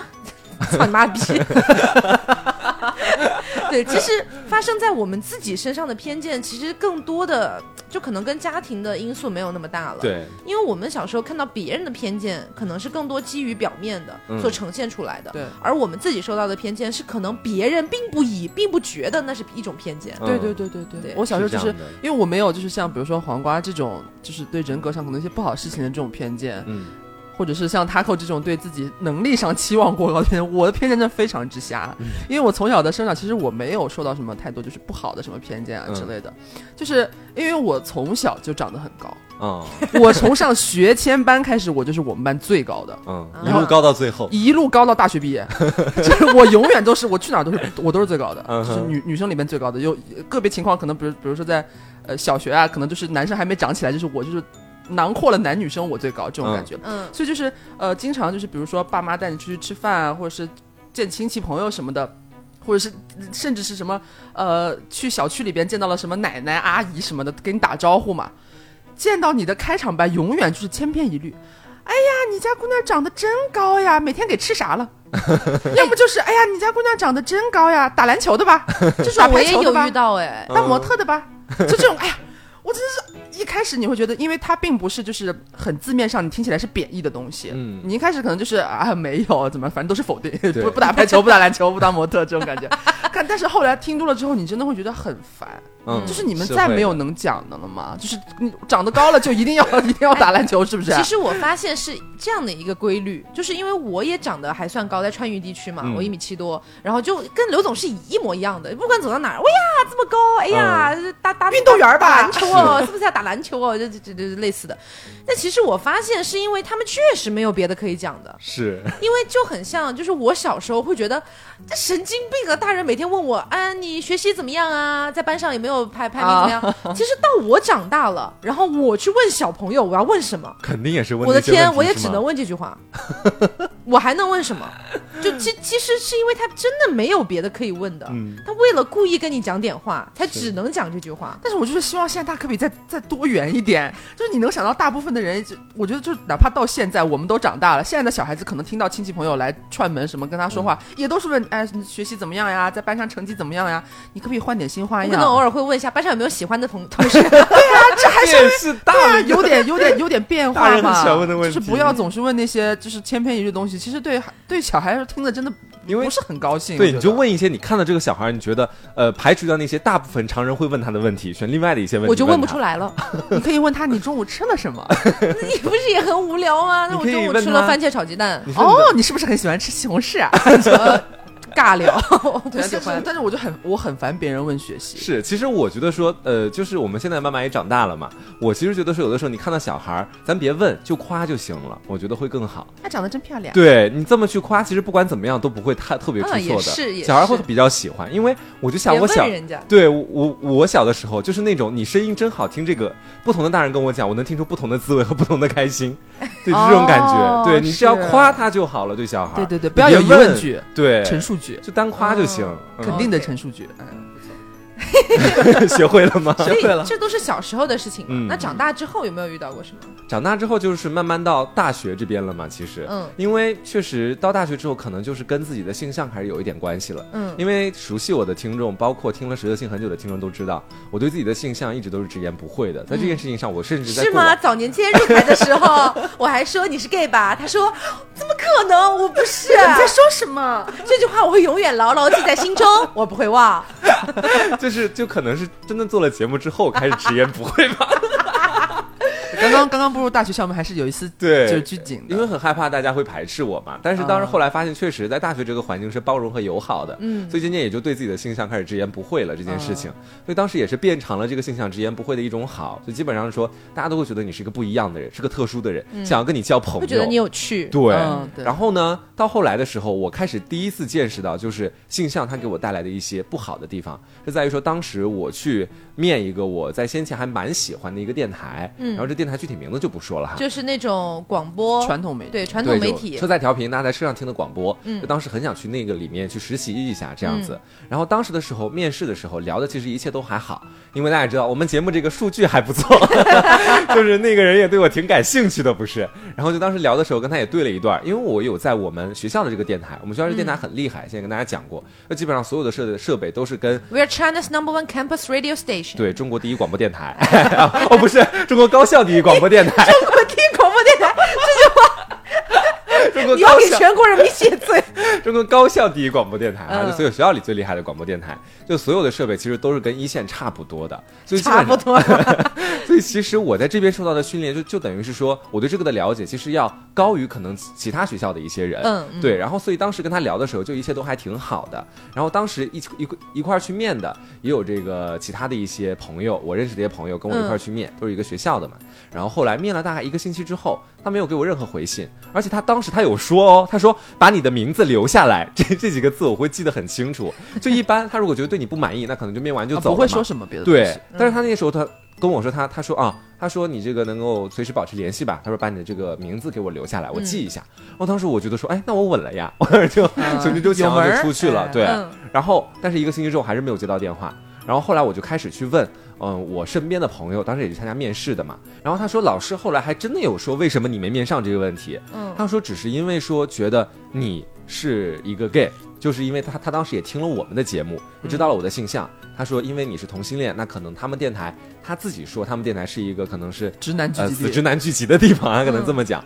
他说可能我就算过去的话，也会跟他们聊不来，也会不开心，就大概是以这种感觉。这给我的感觉就好像是说我是为了你好才把你拒掉的这种感觉。呃，不然你融入不进来。对，可是我觉得这很扯，你知道吗？嗯其实我觉得性向对我来说，它绝对不是一个完全能够把一个人在各个方面区分开来，能够判定一个人能不能够融入的一个标准。嗯就好像每个人性格不一样，爱好不一样，但大家在一块儿是工作呀。我的性向跟工作有任何关系吗？我是同性恋还是异性恋，这会决定到我工作到底能不能够好还是不好吗？或者说，作为一个人来说，我是不是也有和别人交流的这样的一个基本的需求？这可能在有一些国家会被告吧。是就对，侵犯权益啊。是啊，你不能够说，因为我你判定说，我觉得你跟你的同事跟我聊不来，然后我进去会觉得说很难受，你就不让我去进，就这就很像我的这个对，机会这就这就很像，就是比方比方说有一个有一个公司，他在那个招聘什么，结果他们公司全部都是很内向的人，都平常不怎么说话，结果来了一个面试，他是很外向的。对对哎，我觉得哎呀，我觉得我们公司都是很内向，大家都不苟言笑的，你太进来应该受不了的，我所以还是算了吧，不好意思哦，不能录取你。哇，我觉得当时他跟我说之后，其实说真的，原本我觉得我没面上，我挺难过的。嗯然后当我那个朋友开始跟我讲你没面上的原因是这个，我真的豁然开朗，你知道吗？反而让我豁然开朗。我说哦，那这个电台很烂哦。其实，其实你去面的那个电台，我嗯经常会在打出租车的时候听到。嗯，其实说实话，我们我们先不说他因为什么原因拒掉你，嗯我确实觉得你跟他们的风格很不符。是就这种感觉是吗？对，因为呃，就是你我们现在都是站在一个可能算是求职者的一个角度去思考这个问题。嗯我刚刚就抽离出来，假设说我是那个台的一个管理，嗯或者说我是某个公司的老板，嗯然后我要去招人的时候，嗯我可能很难不抱偏见的去招人。啊，这点我跟你们分析一下为什么啊？举个例子，比如说刚才刘总说举的这个例子，我们公司都是一群很内向的人，嗯大家平时都不怎么不怎么讲话，一旦出现一个人可能聒噪了一点，所有人都会觉得很不适。啊，就我可能会影响到他们公司里面已经有的员工的那些。我已经有了这么多员工，他们嗯都是这样的一个氛围，是他们不适应那样另外一个新鲜的一个其他的氛围的加入。是那么，那个新鲜的其他的氛围的加入，是否会影响到我公司的运作效率？啊，可是我其实是这么觉得的，我的感我的我并不感觉是哎，等一下，我嗯并不是为你的那个你你去面试哦的那个电台开脱我并不是，我只是在思考这个点。是我觉得会有一定可能啦，嗯。就可能他这么说是有道理的。是作为一个高层，你确实要考虑到公司里面大部分人的一个属性，嗯。然后你得考虑的是尽量招相同属性的人进来，这样的话整体的凝聚力会提高。对，但但是是因为黄瓜酱这边嗯。他落脚点落脚到性取向这儿了，你就会觉得他是对你的嗯，一种偏见了，其实就是，嗯。就是我觉得说你可以有这方面的考虑或者什么的，但是你是直接把这个理由很明明白白的就摊在我面前跟我讲，我就是因为你的性向而拒绝你。你就算是说，比如说刚刚说到的那个呃内向和外向的问题，嗯。你就直接跟他讲我是因为外向拒绝你。其实任何一个人都会感觉到自己受到了很大的偏见，并且觉得很不公平，嗯。这，种感觉。对，是是，其实就是站在我刚刚说的嘛，站在求职者的角度，大家会嗯觉得莫名其妙。但是其实站在管理者的角度，它是有一定的道理的，就不是是不是完全合理的，但是是有一定道理的。嗯对，其实我刚才就在想，因为黄瓜酱去面试的那个电台，我确实听过蛮多次的。嗯我本身其实不是特别爱听，为什么呢？因为它的受众基本上都是直男。然啊后主播也大多都是直男，就是他直男，直男在什么地方？就是他的直男属性暴露的非常强烈。嗯，就我们说，大部分直男可能就是一个群体而已，甚至是癌变的那种趋势但是他。们他们把这个直男里面的这些特性全部凝聚出来了，嗯。然后通过语言，通过这样的节目去再输送出去，所以你能感到非常强烈的直男气息，太强烈了。太 强烈，真的很强烈让。人站立。对，所以强烈到有的时候我我可能不是特别爱听这样的电台，感觉甚至都不是给普通男生听的电台。就是可能给一些就出租车司机啊，或者可能路上听着可能比较解闷儿、嗯这样的一种感觉，嗯，就在我们听来很尬的一些笑话或者是连接语这种感觉。嗯，对有一点吧。对，其实我后来还想了一下，我觉得说，其实我我刚刚有找到自己真正生气的点是在什么地方，就是说我会觉得说他是压根儿都没有让我进去体验一下，或者压根儿有没有让我进去看一看我到底能不能合。这根本不是是能力问题。对，就可能是我能力在他那里挺过关的，但他根本就不给我任何一个机会，面对我就是这么旺盛的一个想要进去的欲望，但是他根本没有给我任何的机会让我去甚至体验一下，去感受一下能不能够跟他们合到一起。我觉得这这个就是偏见最大的危害是，他还没有和你深入相处，啊就因为 gay 的这个标签和偏见把你定型了。嗯那这种感觉，其实，在 gay 里面也会有一些能和直男相处的很好。但我不是那种，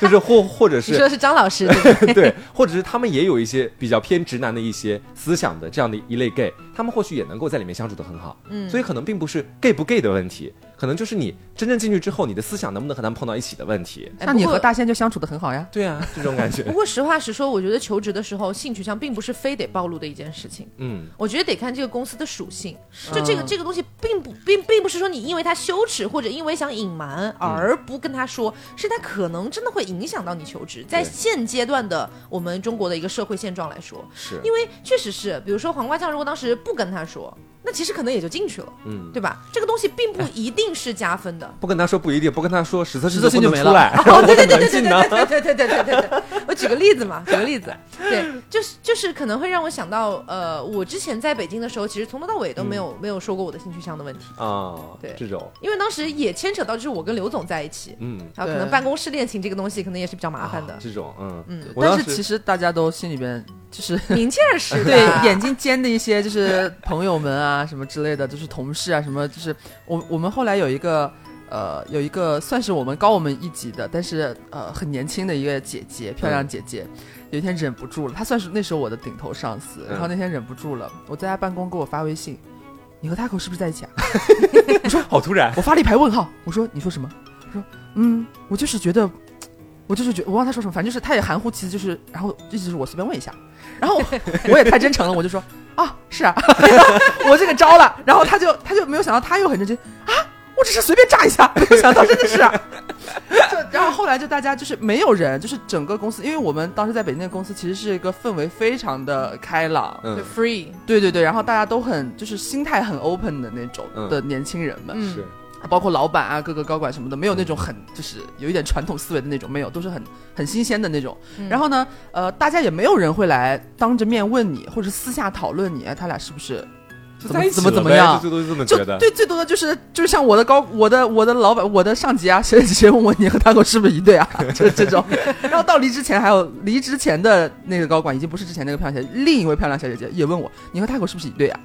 就他们都会直直直接来问你，不会在背后讨论你或者怎么嗯就是戳你脊梁骨他们干嘛？他们的所有那些思想到八卦这个就为止了，也不会有后面的东西。就是我说白了，就是这个东西你得看这个公司它的属性。嗯，如果这个公司本身就是比较开的、比较比较开化，嗯，包容度开朗很高包，容容度度比较高的，嗯对这样子的比较年轻、比较活泼的，其实你去讲，就我觉得影响不大。没关系，但对传统媒体真的不行，说对，真所以的。没就是你要看这个公司，你没必要所有事情全都向每一个地方都和盘托出，是要有利有弊的去选择嘛。是你说新媒体现在就我觉得就思对想开阔很多，这个就是你要传统媒体就什么房地产啊，你这卖楼卖楼小哥进去就是面试先说我其实是一个 gay，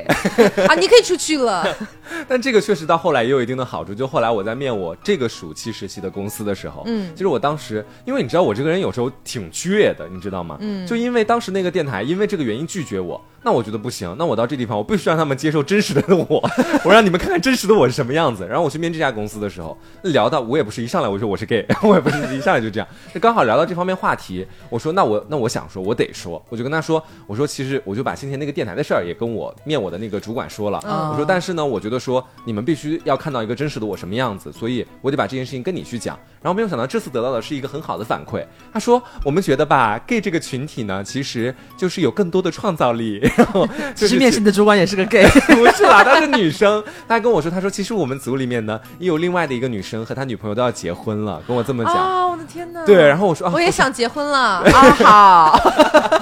然后我当时觉得好开心啊。然后后来我们就是一块儿面完，然后开始一起出去的时候，又互相开始吹对方彩虹屁。我说嗯，我说我们公司啊，不是不是，我说你们公司，我说你们公司这样真挺好的，让我熟悉了一下公司里面的这样的一个大环境。我说我觉得我跟你们能更好的融入在了一起。他说是呢是呢。然后我们就这样互相吹彩虹屁，后来就出去了，然后后来就进了这家公司。嗯，然后你在实习过程中也没有任何没有，我跟你说，因为我的那个部门真的思想还蛮开放的，就是呃，因为我的那个公司算是大厂吧，因为是，嗯然后就当时的时候，基本上我们我在的是市场部那个地方，嗯对，然后基本上就是呃，里面的所所有的人基本上都是正直的，只要是正直的，全基本上是在广告界或者是说在品牌界工作很多年的，嗯就可能是说我个人的感觉哈，就是做广告的或者做这个的，他其实他的思想是非常具有活跃性的因为他，需要创意嘛。对，甚至有些先锋的那种思想，所以他有的时候他对这些东西他是根本不 care，你知道吗？嗯，就是他们是我觉得是真正做到了平权，他们他们就是不管你是 gay 还是什么异性恋，该骂的就是骂。我跟你说，异性就你做的工作好不好，该骂的就得骂。那跟你性取向无关。对他们给我的感觉就是哦，你是 gay 啊关我屁事 这种感觉哦，挺好的。对，哦，是吗？其实说白了，嗯从黄瓜求职的这个事情上面来看的话，其实性取向这件事情对于黄瓜来说算是一个双刃剑吧。，对，有些地方会很不喜欢，是有些地方就很欣然接受。但是我挺感谢他的，说真的，嗯因为他开始帮我去鉴别一些东西，嗯就比如说他，我通过把这个东西说出来，他可以帮我鉴别哪些确实是我应该要排除掉的以后的哦未来的职业选项，对对对哪些是我以后可以考虑的职业选项，嗯这种类型的一个鉴别，就等于是说，在那次事情之后，你觉得我会还会考虑传统媒体吗？我不会考虑传统媒体，就 断了这个念想了，基本上就。嗯所以你的部门知道实测性吗？现在？嗯，我的部门是知道，哎，这个真的很妙。我跟你说，我没想到我们有那么多粉丝。就当时的时候很莫名其妙，就是呃，我在进去的时候，就是带我进公司，然后跟我说一些实习生应该注意的事情的时候，会有一个职位叫 HRBP，嗯就大概大概是 HR 部门和业务部门之间的桥梁的这样的一个职位。嗯哼，他在先前就跟我不太聊嘛，然后就突然有一天跟我聊，他说：“呃，在吗？”我说在，然后他说：“那方便问一下，你是不是黄瓜酱？”我说：“啊。”我说：“啊，我说是呀，就这样，因为也没办法，我声音太有标志性了，你知道。然后他当时他就跟我讲，他说：“啊，他说我们部门他有尖叫吗？他没有尖叫，他是微信说上跟我说的。没有，他就是在微信上说，他说啊，他说我们部门的好多小哥哥小姐姐都很喜欢你呢。然后他说你们那个节节目是叫实则性吧？然后我去听一下，他还没听，他是被别人安利的。哦我说你去听吧。然后那天晚上刚好我我们要录节目，我说我先去录节目了。然后录节目出来，我说在吗？他说在的。我说我跟你说个事儿呗。他说说呀说呀。然后我就跟他说我说这个事情你不能够说出去哦。我就跟他讲，我说确实因为不太方便露脸，其实真实的原因是我平常去公司不太化妆。就是说你不要往外说出去，因为我还是希望，就是也不能说粉丝在就是知道我的、知道这个节目的大部分觉得对我还那个脸还有点想象的人面前，我希望保持一个蛮良好的印象，不想把我就不化妆的样子，要直接就跟他们打照面，这样太奇怪了。哎，所以他说的那个，我你们部门很多小哥哥小姐姐都很喜欢听你们节目，这打引号的这几个小哥哥小姐姐是不知道你是黄瓜酱的，啊、他们是知道的，我觉得，对，因为你知道这个很但是还是给了你私人空间是吗？对，这这这是他们比较好的地方，就是你想想看，因为我的那个 HRBP 没听过我们节目，他是怎么知道？直接问我说你是黄瓜酱吗？对肯定是他们哦同部门的人、问对听了节目，然后当时确实我在楼下，我当时在楼下跟他窃喜了吗？呃，我没有啦。就 当时在楼下的时候，我们在公司楼下见面，然后他当时他说 hello，然后我就跟他说 hello，因为我我那两天很可爱，你知道，嗯。我就买了个那个呃就 Line Friends 的那个小熊的那个小挂件嘛，然后背个小书包，特别像个学生，我就一蹦一跳的下楼，然后跟我说 hello，我说嗨，然后那天化了妆哦，然后 然后就显得其实还蛮可爱的，确实我觉得他们可能是声音认出我了，然后就可能让那个 HRBP 帮他们问一下是不是我这样子。OK，嗯。嗯，所以刚刚我们聊了很多啊，其实从呃我们现在所说的所有事情来看，呃，刚才我们讲到的像性取向这个东西，嗯。它可能算是一个双刃剑，是就是它一方面能够帮助很多，另一方面也能够毁掉很多。对，对，呃，就像比如说黄瓜酱，如果他不是 gay 的话，他确实坐不在这里。你这话说的好吓人。真正儿八经的，就如果当时我们面试你的时候，嗯就是然后也没有觉得你是 gay，也没有觉得你很就是骚啊什么的，可能就真的就不会我的专，业呢？我们没有个节目专业的吗不需要专业。哎，我是我是说真的，嗯所以很有可能坐在今坐在这里的今天就不是他了，你没有看中我良好的即兴评述能力吗？可能今可能今天坐在这里的就是张老师，哎，啊张老师都是一八级的了，对呀、你可能就可能你这级我们找没有不到，你一六级两年呢，你还找不到，肯定是我，必须是我。好，其实前段时间我还看到一个新闻啊，大家应该也有看到吧，在热搜上面还停留了蛮久的，嗯。就是有一个，我们来说一下，可能几个比较小众一点的圈子吧，嗯。捞圈。啊嗯，这个。因为像这一类的比较小众的圈子，它会出现比较多的一些可以说是偏见吧。嗯。呃，前段时间看到那个新闻，就是有一个四川的女孩嗯穿了一个所谓的山寨版的一个罗裙，然后走在街上，然后被两个罗警啊，就是 对罗警 罗罗娘警察，哎，出那个抓住啊，然后说你知不知道你穿的是山寨呀？啊，你知不知道穿山出来被骂呀？反正就拦住他。嗯然后大概这个样子哈是，骂的也挺难听的。然后我我当时看到这个事情，我就觉得，嗯，就是觉得这个罗警啊，嗯，他们去可能是想要去维护这个正版正，正版这个品牌，嗯包括他们所谓的罗圈正义，嗯，一定程度上也是有一定道理的，对，但只是一定程度上。那那个女孩儿，人家也表示了，我根本不是你们圈子里的人，对我也只是喜欢这件衣服，我也不知道这是什么品牌，我只嗯。是在可能在淘宝，我就看到了这件衣服，我就随便买了。然后你有必要把我拦下来，这样子去辱骂说他我吗对。对，对。所以这个东西是让我有有有一点在思考的。对。对，其实其实两方都有一定的道理，但是唯一错就是错在那两个那两个罗警那个那个行为，确实有点让人很难接受。是，就其实这个问题，如果换到另外一个地方，比如是说我们说的不是什么裸装什么东西，你把它换个思维去想，比如说说一个大家熟知的品牌，比如说耐克这个品牌，嗯你可能在街上有天看到了一个人穿了一双假的很明显的你是耐克耐景是吧你是耐景，对，你怎么能穿假耐克呢？这是耐景就上，你怎么能穿假耐克呢？这根本假耐克在这在我们耐耐圈里面根本就不行，行不通的，就就就这种感觉大概是。你会觉得说，就是好像我们去在站在两个人不同的思想上去看，好像两个人真的都没有做错什么。因为耐克圈肯定有耐克圈的文化，那他们觉得要支持正版。嗯那作为那个穿假耐克的人，他可能又会觉得说，我真的只是喜欢这个耐克鞋的形状，也可能是，但但这个前提是那个女生是根本根本就不是知道这个圈子里的品牌我不是耐圈人。对，所以他可能就是，就换到你那个例子，就是嗯穿假的耐克的那个人，他根本不知道这是耐克，我只是一个正常需要鞋子的人。他根本就不知道这是什么品牌，他不认识，哦他只是在淘宝可能看到了，哎，觉得蛮好看的，我就买了。是，哎，这么一想，其实觉得好像两个人真的都没啥错，其实，因为就是他本来也不是圈内人。就是哎，我觉得唯一就是这个事件点爆发，只是说他可能，嗯，那个洛金把他拦下来，嗯我觉得都。我在我个人的程度上，我一定程度上可以接受，嗯你去和他去交涉一些东西，嗯就你有你自己的一些想法，你觉得好像他我看到这个现象不太好，我想要告诉你，嗯我觉得这可以的。主要他的问题是他在辱骂人家，就是言行有点过激了，这是不合适的地方。嗯对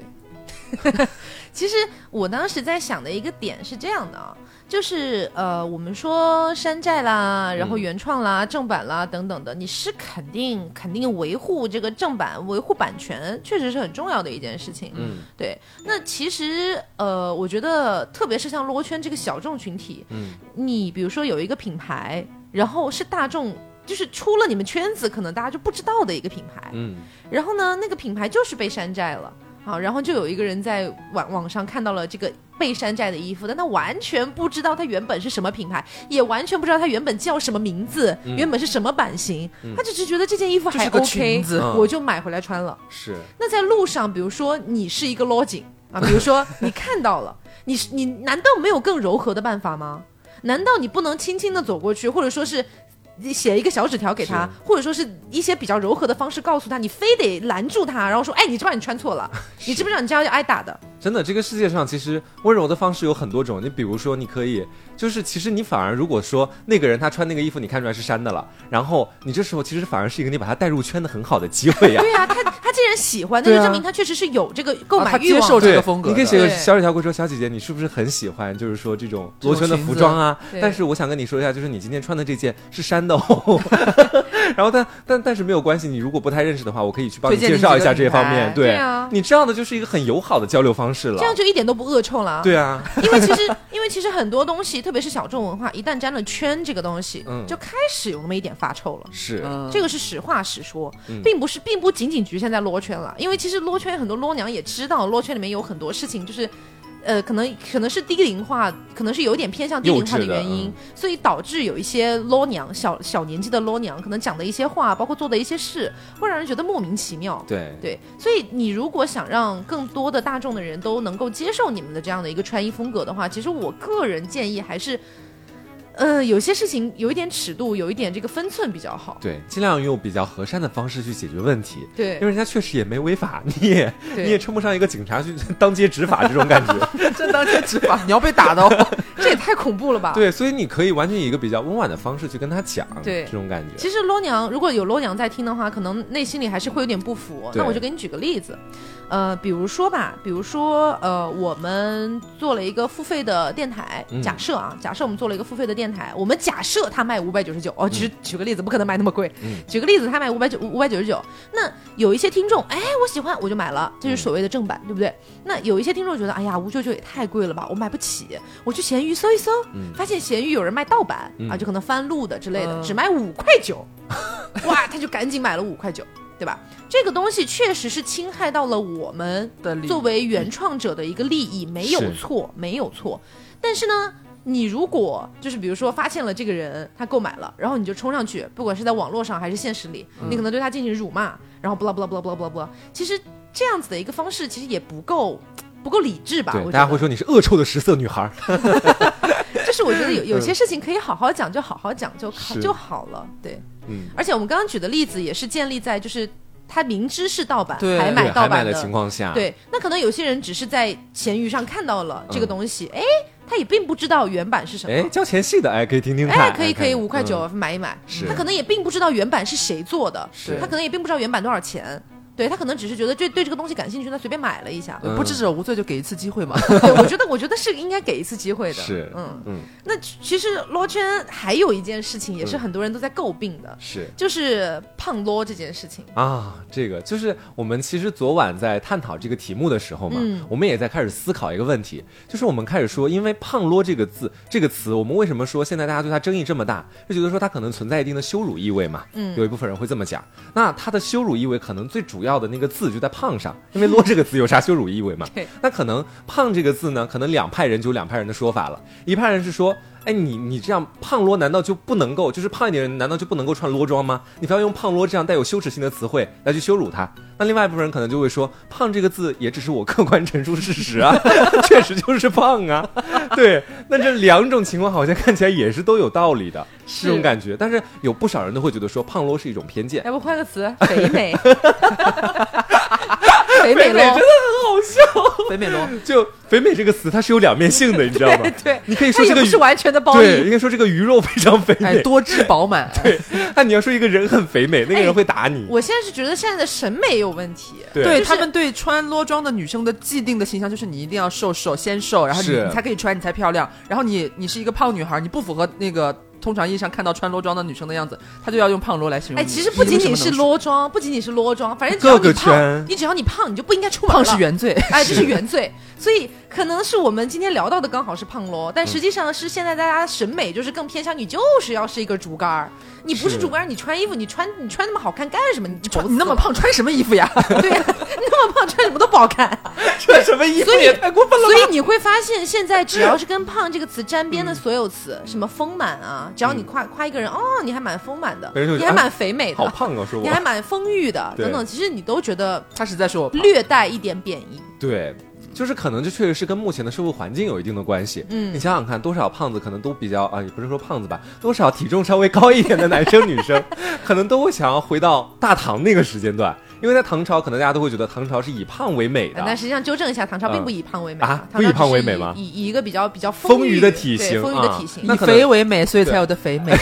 我的天，不是，就可能他们会觉得那个时代可能对于这种身材体型方面会更加宽容一些。他们就是喜欢比较稍微珠圆玉润一点。对其实唐哦朝并不是喜欢你这个人真的很胖，或者说怎么样，他喜欢的就是就是不那么骨感肉肉的，对啊肉肉的比较好解释。是，然后就可能是说，大家都会觉得说，在那个时代可能会活得稍微没有在现在这么严苛，嗯这样的一种感觉。嗯那我们换换算到现在的社会环境，其实慢慢大家都会发现说，我们的审美其实存在一种被驯化的现象。这种被驯化的现象可能就在于说，我们每一天通过各种网络媒体或者互联网去看到的大家提倡的一些美的代表，就往上看，你会发现说，大部分大家所提倡的美的代表都是瘦的，或者说当我们在现实生活当中去看到一个瘦的人，或者说大家产生一些一些比较好的夸赞的语言给的，好像也都是那些比较瘦的人。或者说真的是那些身材魔鬼身材的人，慢慢的这种审美习惯，我们就慢慢被驯化成了这样的一种审美习惯。所以说，在现代的时候，我们可能就真的是以这种以瘦为美的这样的一个时代之下，确实“胖”这个词哈，它可能在我们说以前对丰腴、对这个身材没有那么严格要求的那个时代，对“胖”这个字可能它没有那么明显的贬义意味。对但是，一旦到了我们目前的这个时代，“胖”这个字你不可否认，它真的存在一定的贬义嗯含义在里面。对，你们之前有在网上看到那个图吗？就是嗯各个国家拟出来的，就是理想的女性啊，身材有那个图有有有有。有女生瘦的和模就是就是畸形芭比娃娃一样，就是中国的这个审审美女性审美的样子，基本上除了中国以外的，基本上都比中国的要就是要肥美很多。对，要肥美很多。对，就是尤其很多，比方说欧美国家什么，就很多别的国家，它那个拟出来的那个理想化的女生的那个身材，是在我们看来这么胖吗？他们喜欢这么胖的？嗯，就是他们对这个身材的这个定义其实是很宽容的，嗯。就是结果就是那样刷刷刷一排国家看下来，中国的审美看让你觉得是很畸形的，在这个对对，在这这么多国家里，那么多个体型看下，你会觉得中国的就是皮包骨，真的真的，我觉得蛮蛮夸张挺的。极端的，其实有点因为说实话，确实是我之前，比如说我们走在唐人街的街头，嗯。有那么多中国人，我们先滤掉中国人，因为中国人可能本身就会偏瘦一点，嗯。我们就只看外国人。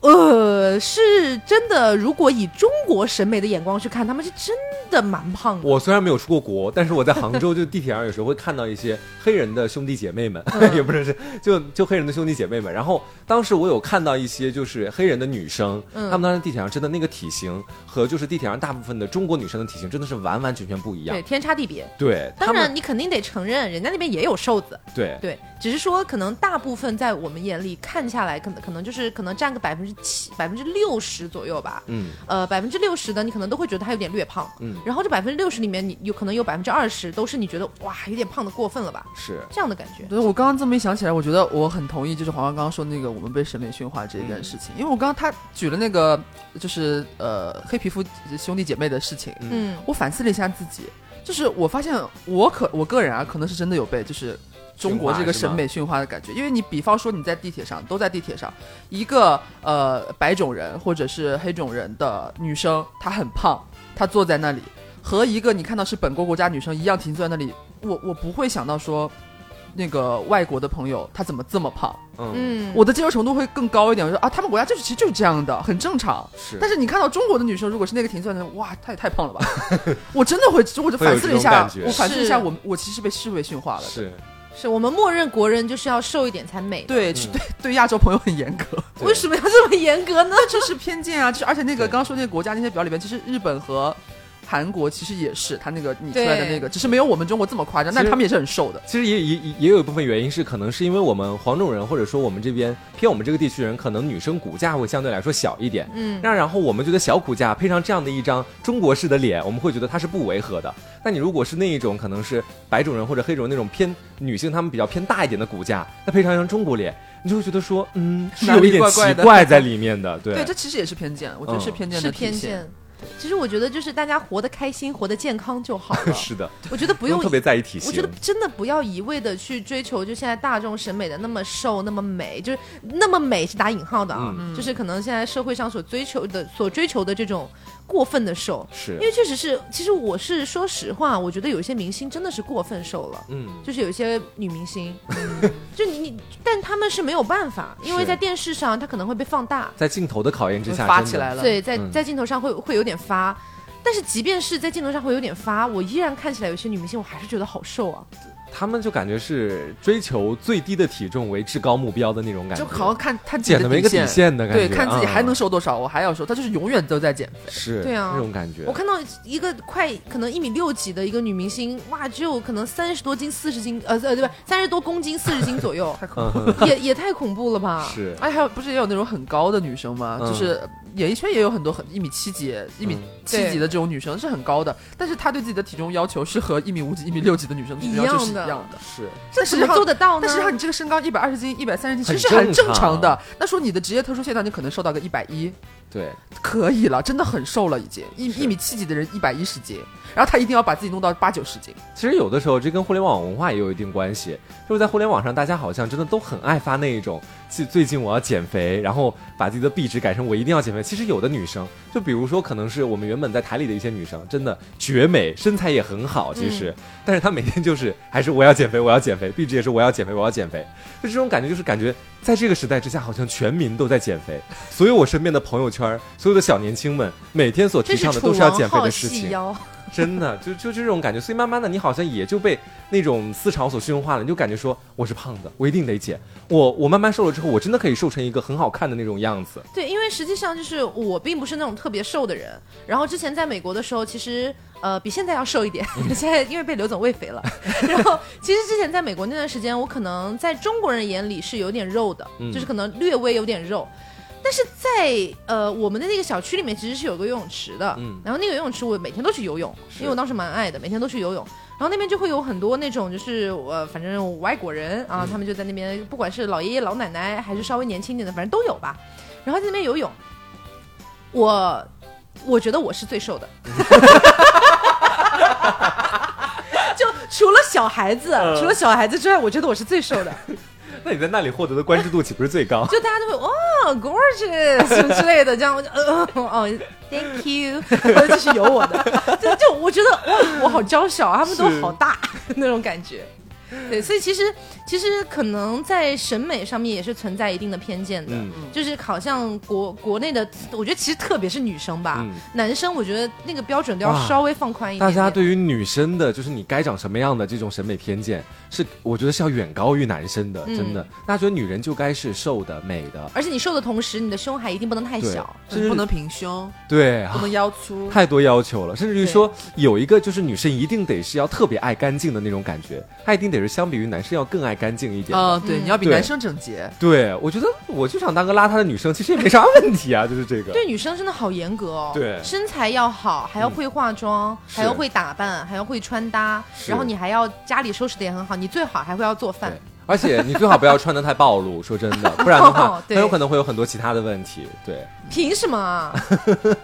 为什么对男人就没有这么多要求啊？男人只会说男人要长得高，对，不是男人要阳刚啊，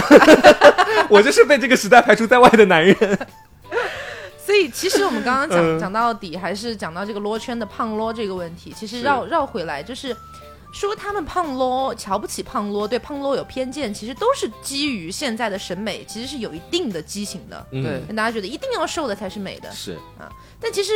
对罗圈还有一还有两个点吧，嗯。一个是哦，还有一个点，嗯。对罗圈还有一个点就是罗圈可能有一些罗娘不化妆，啊，然后穿裸也会被诟病啊。也会，唉，就是说你都穿那么漂亮的小裙子了，你素颜你也太丑了吧，嗯，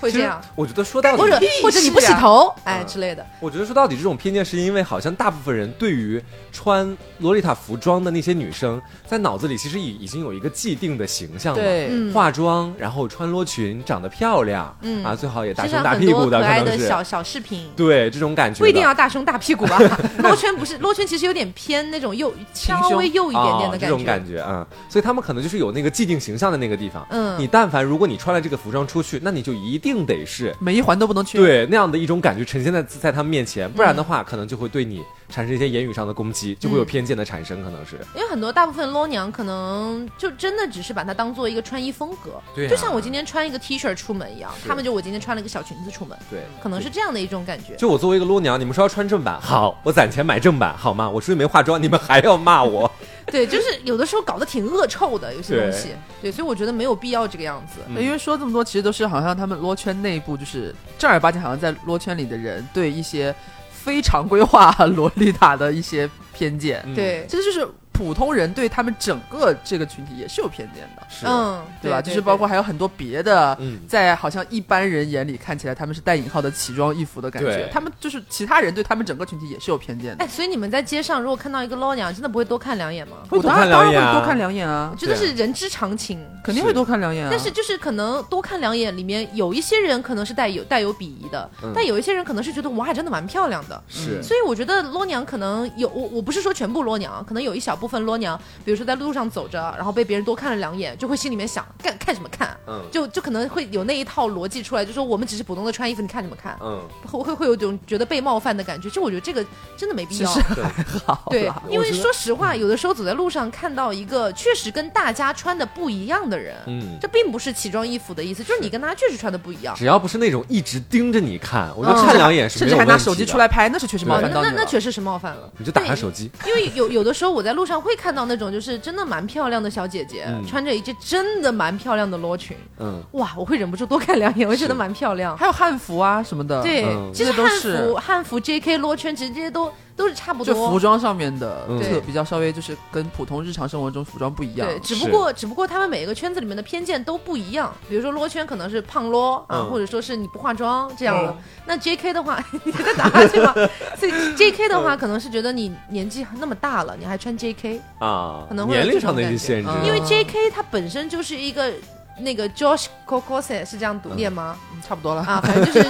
我写过写过，很惶恐，很惶恐，就是这个日本女高中生的校服啦。嗯说实话，就是，所以就是它本身就是一个校服款，然后嗯可能有一些年纪偏大一点点，对，比如说二十来岁了，嗯，他很喜欢这类服装，或者三十左右了，嗯就觉得你不配，你的年龄不配穿。哎呀，这也是蛮太难了，奇怪的。感觉啊，不是还有那个聊到说是汉服，是你穿汉服的话，你不能戴眼镜儿，对，是。凭什么我看不到啊？对啊，那你要我怎么办？戴隐形眼镜，我又不会戴隐形眼镜，那我怎么办嘛？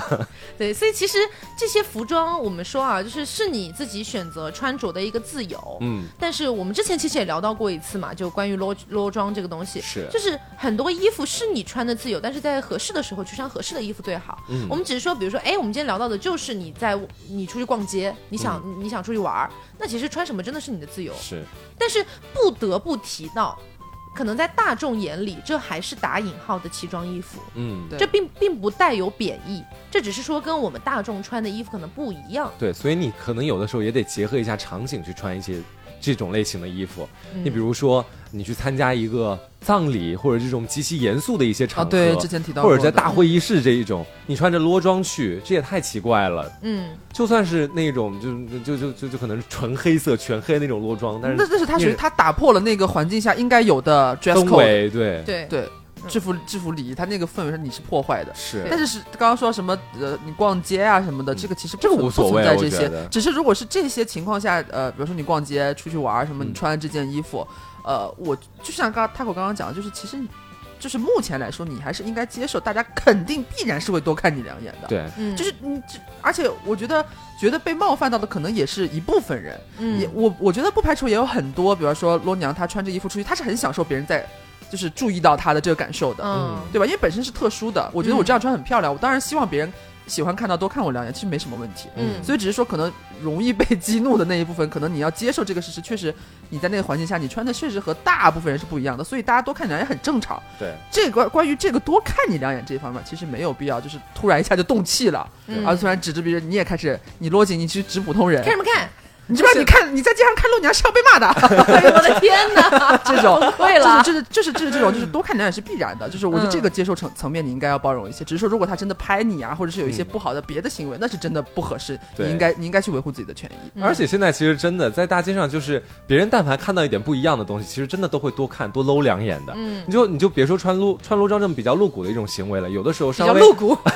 就就比较也比较明显，明显的行为吧，看得到你对是，穿裸装，是，但是就像像是我在生活当中，比如说我有一天心血来潮，我化了个妆，其实我也是能够感觉得到，如果我当天眉毛稍微画的浓了一点儿，嗯或者稍微那个妆稍微白了一点儿，那其实搂我的人也挺多的。说真的嗯，那、其实你不可否认，就大部分人在街上碰到的一些人，其实你不可去屏蔽的是他们对你的那样的一种好奇感。哎，其实说实话啊，就是我们节目其实一直在跟大家倡导，就是说，呃，做你想做的自己，嗯对吧？不管你是男生女生，做你想做的自己，只要你没有伤害到任何人，嗯那你去做你想要做的事情是很正常的事情。然后你想穿什么，你想要什么，你想要有什么样的性格的表现，嗯你想要做什么事情，都是你的自由。但是啊，但是说实话，呃，我虽然就是我我个人觉得这样子是最好的，但是人之常情。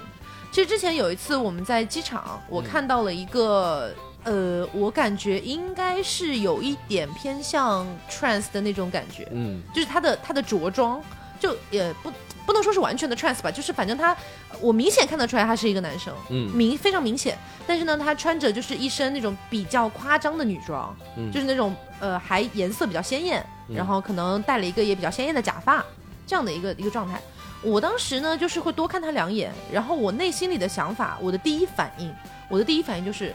干嘛要这么穿？他是不是刚刚去参加什么表演，嗯。或者是马上要去哪个地方赶一场演出，嗯。或者我会有这样的一个猜测。但是我那那一瞬间的这个想法结束了之后，我又转念一想，不对呀、这是他穿衣服的自由，嗯这是他自己想要穿的东西，那他就这样穿是。我觉我后来其实有跟刘总讲，我觉得他挺勇敢的，嗯，感觉嗯敢这样穿。是对，其实就是你很难，很就哪怕是我，哪怕是我们节目组的人，我们大家一直在跟大家讲说这是人家的自由，但是你哪怕就是哪怕是我们在看到这样的人的一瞬间，还是会有那样的反应。说真的，就是我们在节目里跟大家说那些，可能真的是我们应该去这么做的一些事情。对但它对于现在来讲，可能对于我们目前自己的心智来讲，可能还是有一点点理想化的感觉在那个里面。嗯，就好像是我以前，我也是在一家衣服店里面看到一个男生，他也化妆嘛，我也化妆，但他化的妆比我浓好几倍。他是那种打腮红、画眼线、重眉毛，然后整个脸特别白，嗯但是他的穿着还是那种男生的穿着，背个包。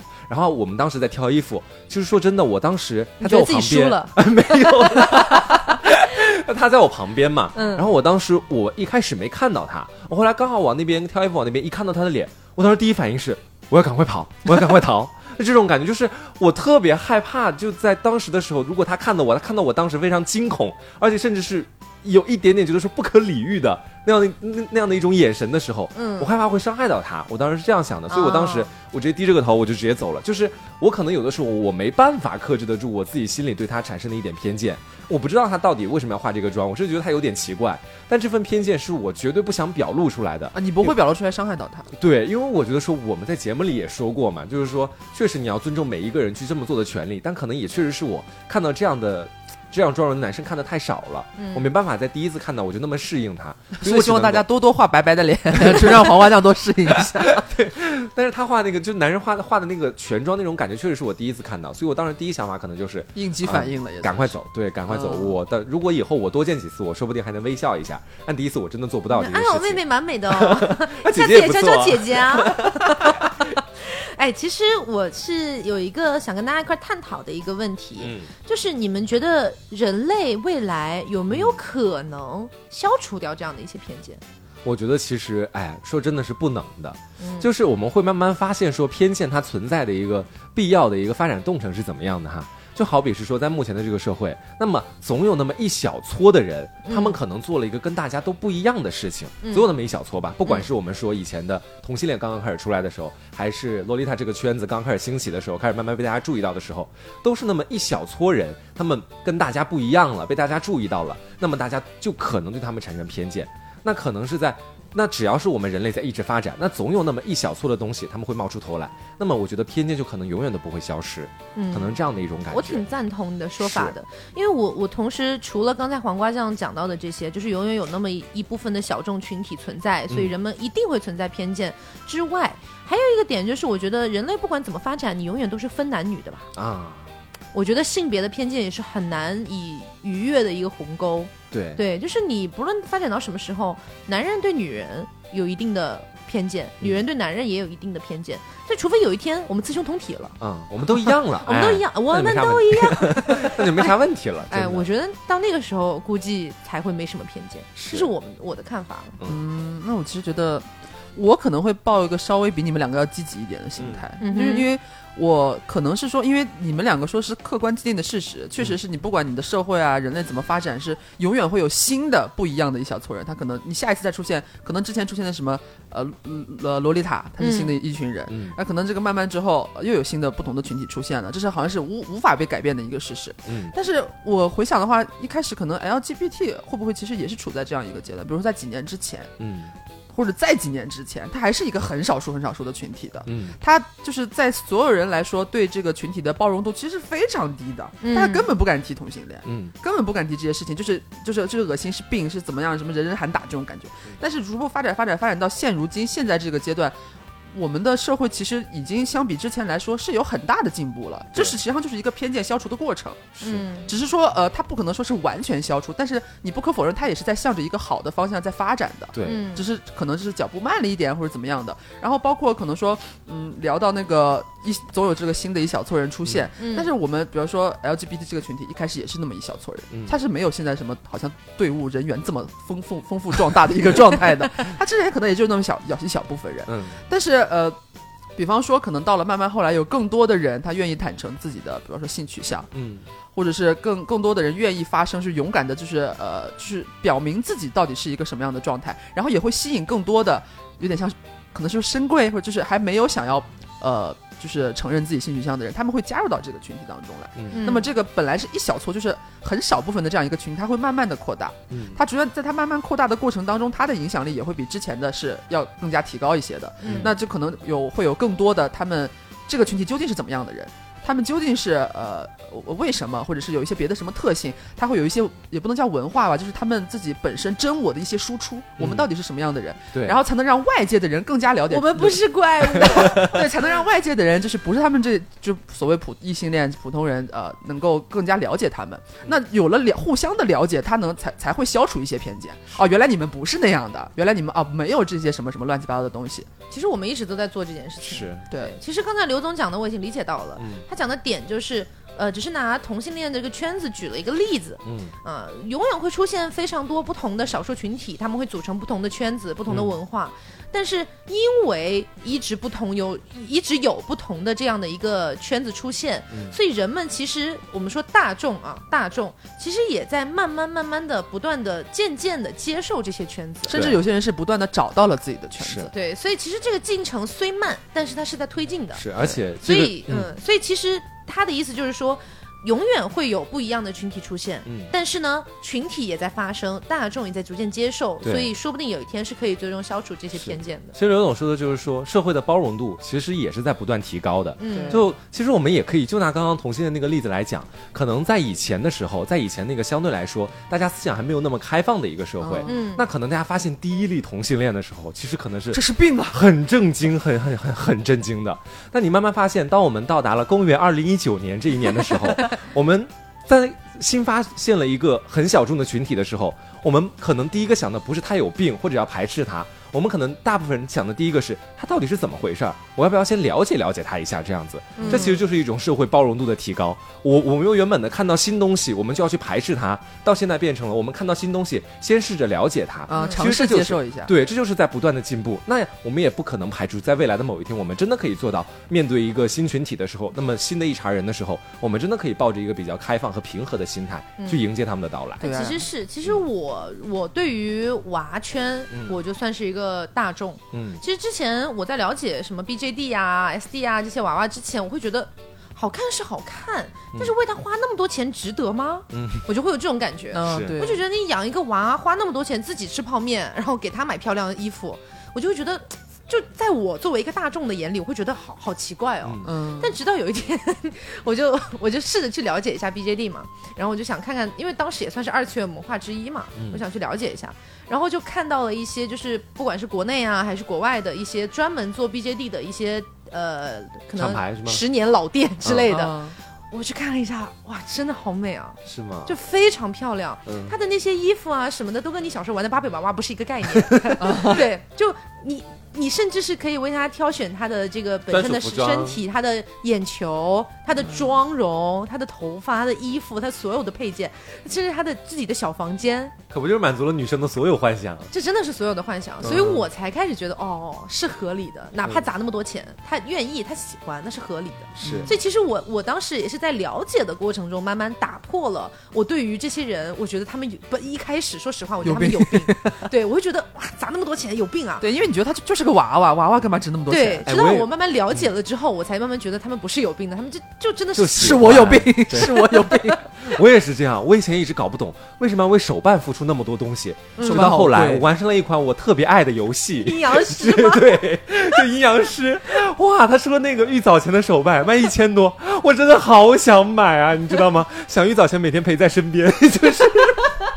就你知道，当你真的去爱上了一个 IP 作品或者是任何的动漫什么的时候，你真的会想跟里面的某个主角，你很喜欢的主角，就想让他守护在你身边，然后你每天就给他擦洗擦洗啊，这样都可以。我再举个例子啊，嗯就是早年间我们看脆皮鸭文学的时候，就是很早很早年间，可能零八年之前，十几年前哦，嗯那个时候其实国内根本没有什么版权意识。是是根本就没有的。然后你要看一些文，你可能就网上去直接下一个 TXT TXT，你就回来自己在 MP 四上面看了，就这么简单。直到后来我开始长大了几岁，可能到了初中啊，现在呃可能到了初高中吧，高中可能大家开始逐渐有了版权意识，就开始有些人呼吁啊，说看文也要看正版，嗯。然后这样呢作者才活得下去。嗯。那个时候其实我是不能理解的，刚刚知道这件事情的时候，其实我是不能理解的，我会觉得。Hello，我已经看这些文看了这么多年了是，你突然要我为他付费，我其实觉得莫名其妙的。嗯在当时的情况下那时候你，觉得免费是理所当然的事情。对，就是在大家没有版权意识的时候，大家觉得免费的东西是正常的。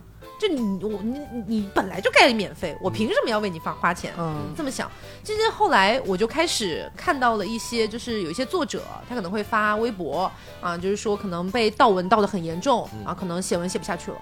啊，没有钱了，然后因为所有人都去看盗版了，他嗯实在那个文写不下去了，然后那个文就坑了，最后就没有结局了。哦我就觉得原来是可以导致这样严重的结果的，就好严重，然后他是鼓励原创者的对，从那个时候开始呢，我才开始去为一些这些作者去付钱，嗯。然后大概从我高一到现在吧，就可能为了看脆皮鸭小说也砸了个 好几千块钱了吧，可能就就一就就其实现在我我说实话，我不能保证我现在用的东西、看的东西，所有的东西都是完完全全正版的，嗯我没有办法保证，因为现在我们的社会环境也没有办法保证这件事情因为平。台首先就没办法保证这件事情。对我没有办法完完全全的保证我用的、我看的、嗯我我所想的、所所所去购买的全部都是正版，我没有办法保证这件事情，但我只能保证就是我主观意识上不去买盗版。对我我能够我能够买到正版的时候，我就不去用盗版，嗯，哎，我只能做到这样子。是目前的一个社会环境，你也没办法现在已经是思想的进步了。其实嗯你刚刚说脆皮鸭小说，就是小说是一方面，其实现在跟我们音乐、电影啊、对对对对对，这这小说其实可能是更小众一点的，比如说女生或者是妇女嗯爱看的这一方。其实对大众来说，你天天要听歌吧，嗯你要看电影吧。几年前我们都习惯网上随便一搜下载几个 G 的电影，然后嗯歌随便什么什么乱七八糟的网站，跳转到一个邪门歪道的网站，你就能下载这首歌回来。嗯，但是现在已经有逐渐有了版权的这个划分，是哪个平台它是有版权的，你可以在那边付费看。然后某个歌手的歌，它只在某一个音乐平台上面发售，你要购买才能听，就是嗯已经和之前来说，版权意识是已经有觉醒了。我是什么时候开始喜欢上那种版权意识？其实我觉得它给我也带来了一个比较好的地方啊，就是虽然我为他花钱了，但是说真的，免费的东西谁会珍惜呢？对不对？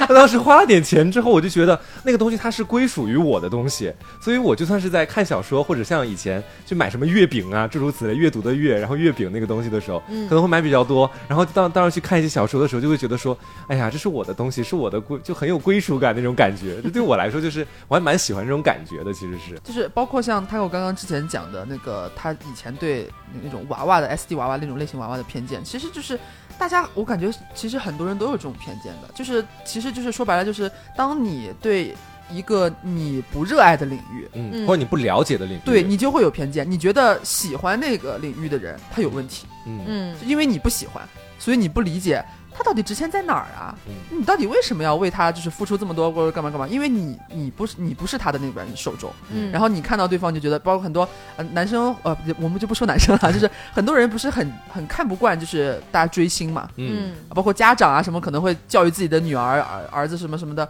哎花那么多钱，他是能记住你吗？他是能认得你吗？怎么怎么样的？可以 我结婚，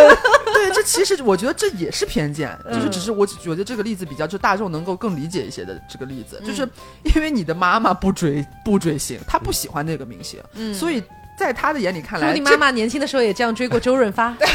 对，就是在你妈妈的眼里，比如说某个明星，在她眼里是不值得女儿为他花那么多钱的。嗯。嗯，但是在女儿的孩子的心目中，他可能是不单单是一个我喜欢他长得帅，他可能就是现在很多都是真情实感在追星还有很多优良的品质，对，包括就是可能就是他的是他的一些呃青春期时候的一些精神上的支柱啊，或什么，他觉得是很值得的。包括他可能他的爱豆身上有很多他很喜欢的一些品性什么的，他想要去有一个心灵上的一个信念的一个守护的东西，嗯所以这个对他来说是有意义的，所以他觉得他值得。但是你不不属隶属于那个圈子，你就你你这个偏见就会觉得说对。他脑子有病吧？为什么要为他花那么多钱啊？嗯就就这种感觉。就有的人可能也会说，那我要在这个世界上了解的小众圈子太多了，如果我什么都要通过了解才能够就进入到这个圈子，并且去接受他们的话，那太难了。其实我想说的是，就有的时候，如果比如说我的妈妈，她这辈子可能也不太会去真的深入了解自己女儿的追星圈了。嗯但是我们所提倡的，可能就是想跟大家说的，就是如果你觉得你对这个圈子真的喜欢不起来，你也不想去了解，那么就保留一份尊重吧。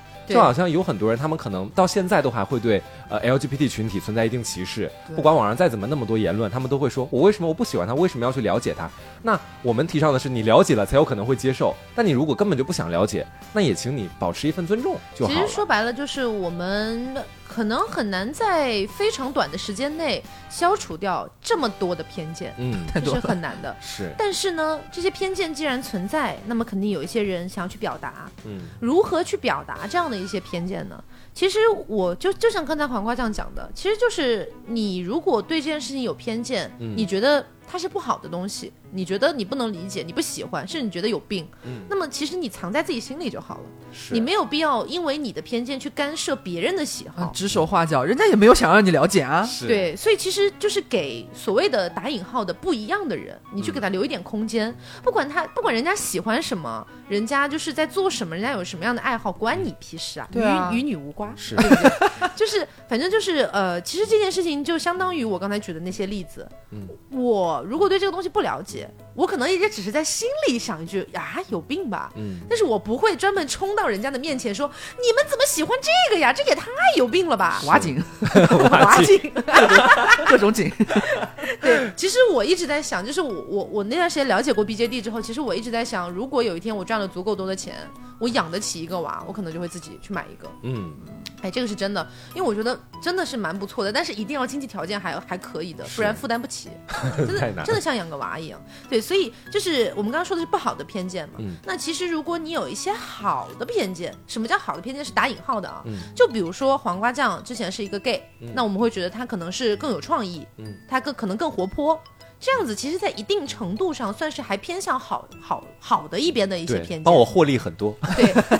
但即便是这样的一些偏见，我建议也不要就是和盘托出。对我觉得是适度表达比较好。是，比如说黄瓜酱，他当时告诉我们他是个 gay，、嗯然后我就觉得哇，那他一定很骚吧？黄瓜酱今天才知道我离开了。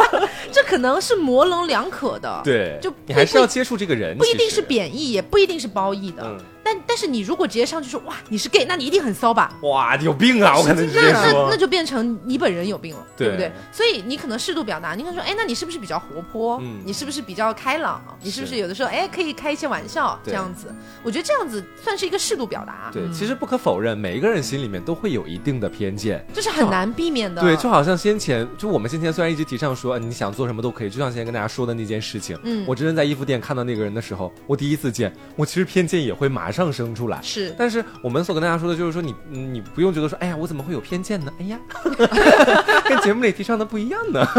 那我是不是我不好？其实我觉得没有什么好不好的问题，主要是你要如何表达你的偏见。像我们刚刚说的，在某些时候，如果你觉得自己有偏见，那你就尽量的委婉的去把这个偏偏见表达出来。如果它是好的啊，你可以委婉的表达它；那如果它是不好的一些偏见，我觉得你尽量的去温柔的把它放在自己的心里面，给别人留一份尊重就好了。嗯，嗯就哪怕你要表达，你也要注意尺度，就是不要像搂紧一样，就对是那个视频搂紧我太吓人的天哪！对，对，所以说到底呢，偏见在我们最后的结论来说，它算是一把双刃剑。啊，对就是它有的时候能帮到你，有的嗯时候也能害到你一些东西。嗯只是我们每个人心里多多少少都有存在的一些偏见，嗯然后我们也多多少少都受到过别人的一些偏见我。们也期待未来偏见会真的会被磨灭掉。对嗯，所以其实今天是从哪吒这个《魔童降世》这部电影，呃，我们作为出发点吧，嗯，然后呢就想到了这样的一些东西。其实我们觉得现在社会一定是向着好的方向在不断的发展的，嗯只是在发展的过程当中呢，确实是有一些可能比较偏向小众的群体，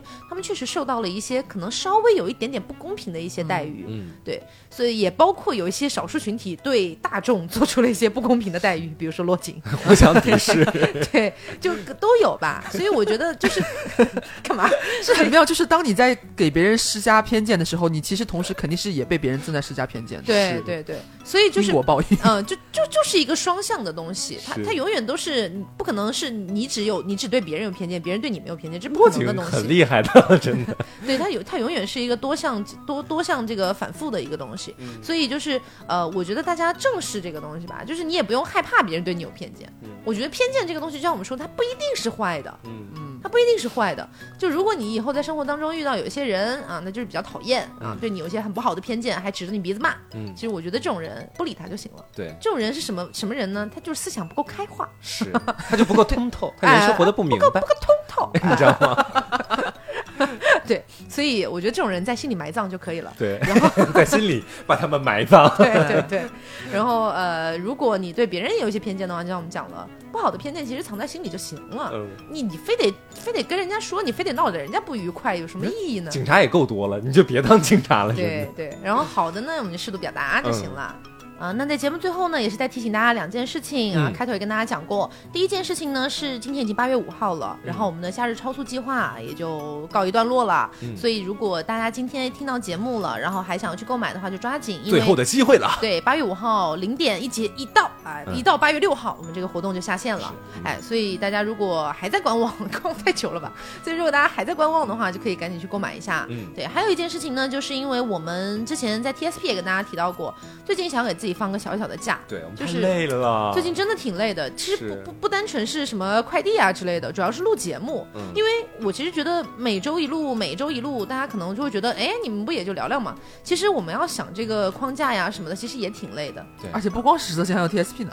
对，所以其实脑脑容量，说实话，我可能比较笨吧，我的脑容量没有那么大啊。然后就反正录录了这么久，一直都是每期录录录录录，这样下来，我其实觉得挺累的。最近觉得有点乏力。对，其实基本上我们每次录节目，就比如说咱们今天这期，你们听到这期节目，嗯可能它出现的时长会是一个半小时，嗯或者诸如此类的这样的。那其实我们在商量这个题目的时间是远超于这个时间的。对对我们在给他做策划、做选题，包括到后来的去给他设计每一段要讲什么，其实要花的时间是比录制时间要长很多的。嗯。嗯，所以就是可能最近特别疲倦，然后觉得我之前哎还发了个朋友圈嘛，就觉得最近开始觉得有点不快乐，对，得离开一阵子。嗯，就就就就觉得一直在强迫自己做一件事情，就反而变成我不喜欢的感觉了。嗯就是可能我觉得还是要我们本身的生活更有趣、更快乐，才能给大家带来更快乐的一些内容。因为你们知道，这节目做了三年，真的把我过往二十年的大部分的大事儿全挖了一遍。我现在对过现在还在不断重复一些往事。对对过往的往事如数家珍，现在 UK 不知道提了多少次。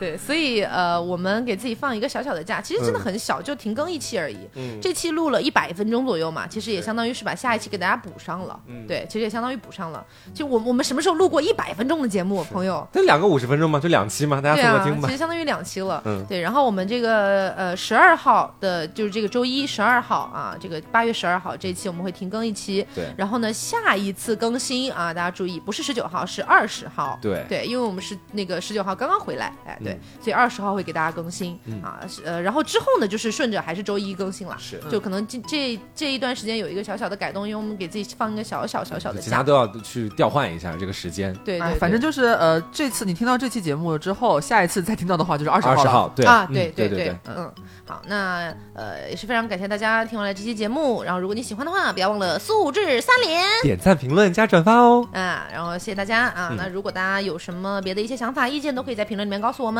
嗯然后不要忘了关注我们的微信公众号“实色性 Studio”，实色性 S T U D I O，、然后还有我们的微信，呃，我们还有我们的微，还有我们的微博，我们的微博叫做“实色性一个小横杠两性清流”。嗯，好了，那好久没有说过这串话了。哇，好怀念哦。是真的累了。今天这期节目大家就就卡在今天听五十分钟，然后暂停，然后下周的时候再再听听后面50 50分分钟他们不一定忍得住啦，我觉得。你是把自己想的有多好啊？好，那今天节目就是这样啦。嗯我是 Taco，我是黄瓜酱我，是感冒的小刘，你在说什么？你是没有毛的小刘？我是感冒的，我听着我听着我是干包的小刘。什么东西啊？我是感冒的小刘。嗯好，别着急，慢慢慢来，拜拜拜拜二十号再见喽，拜拜。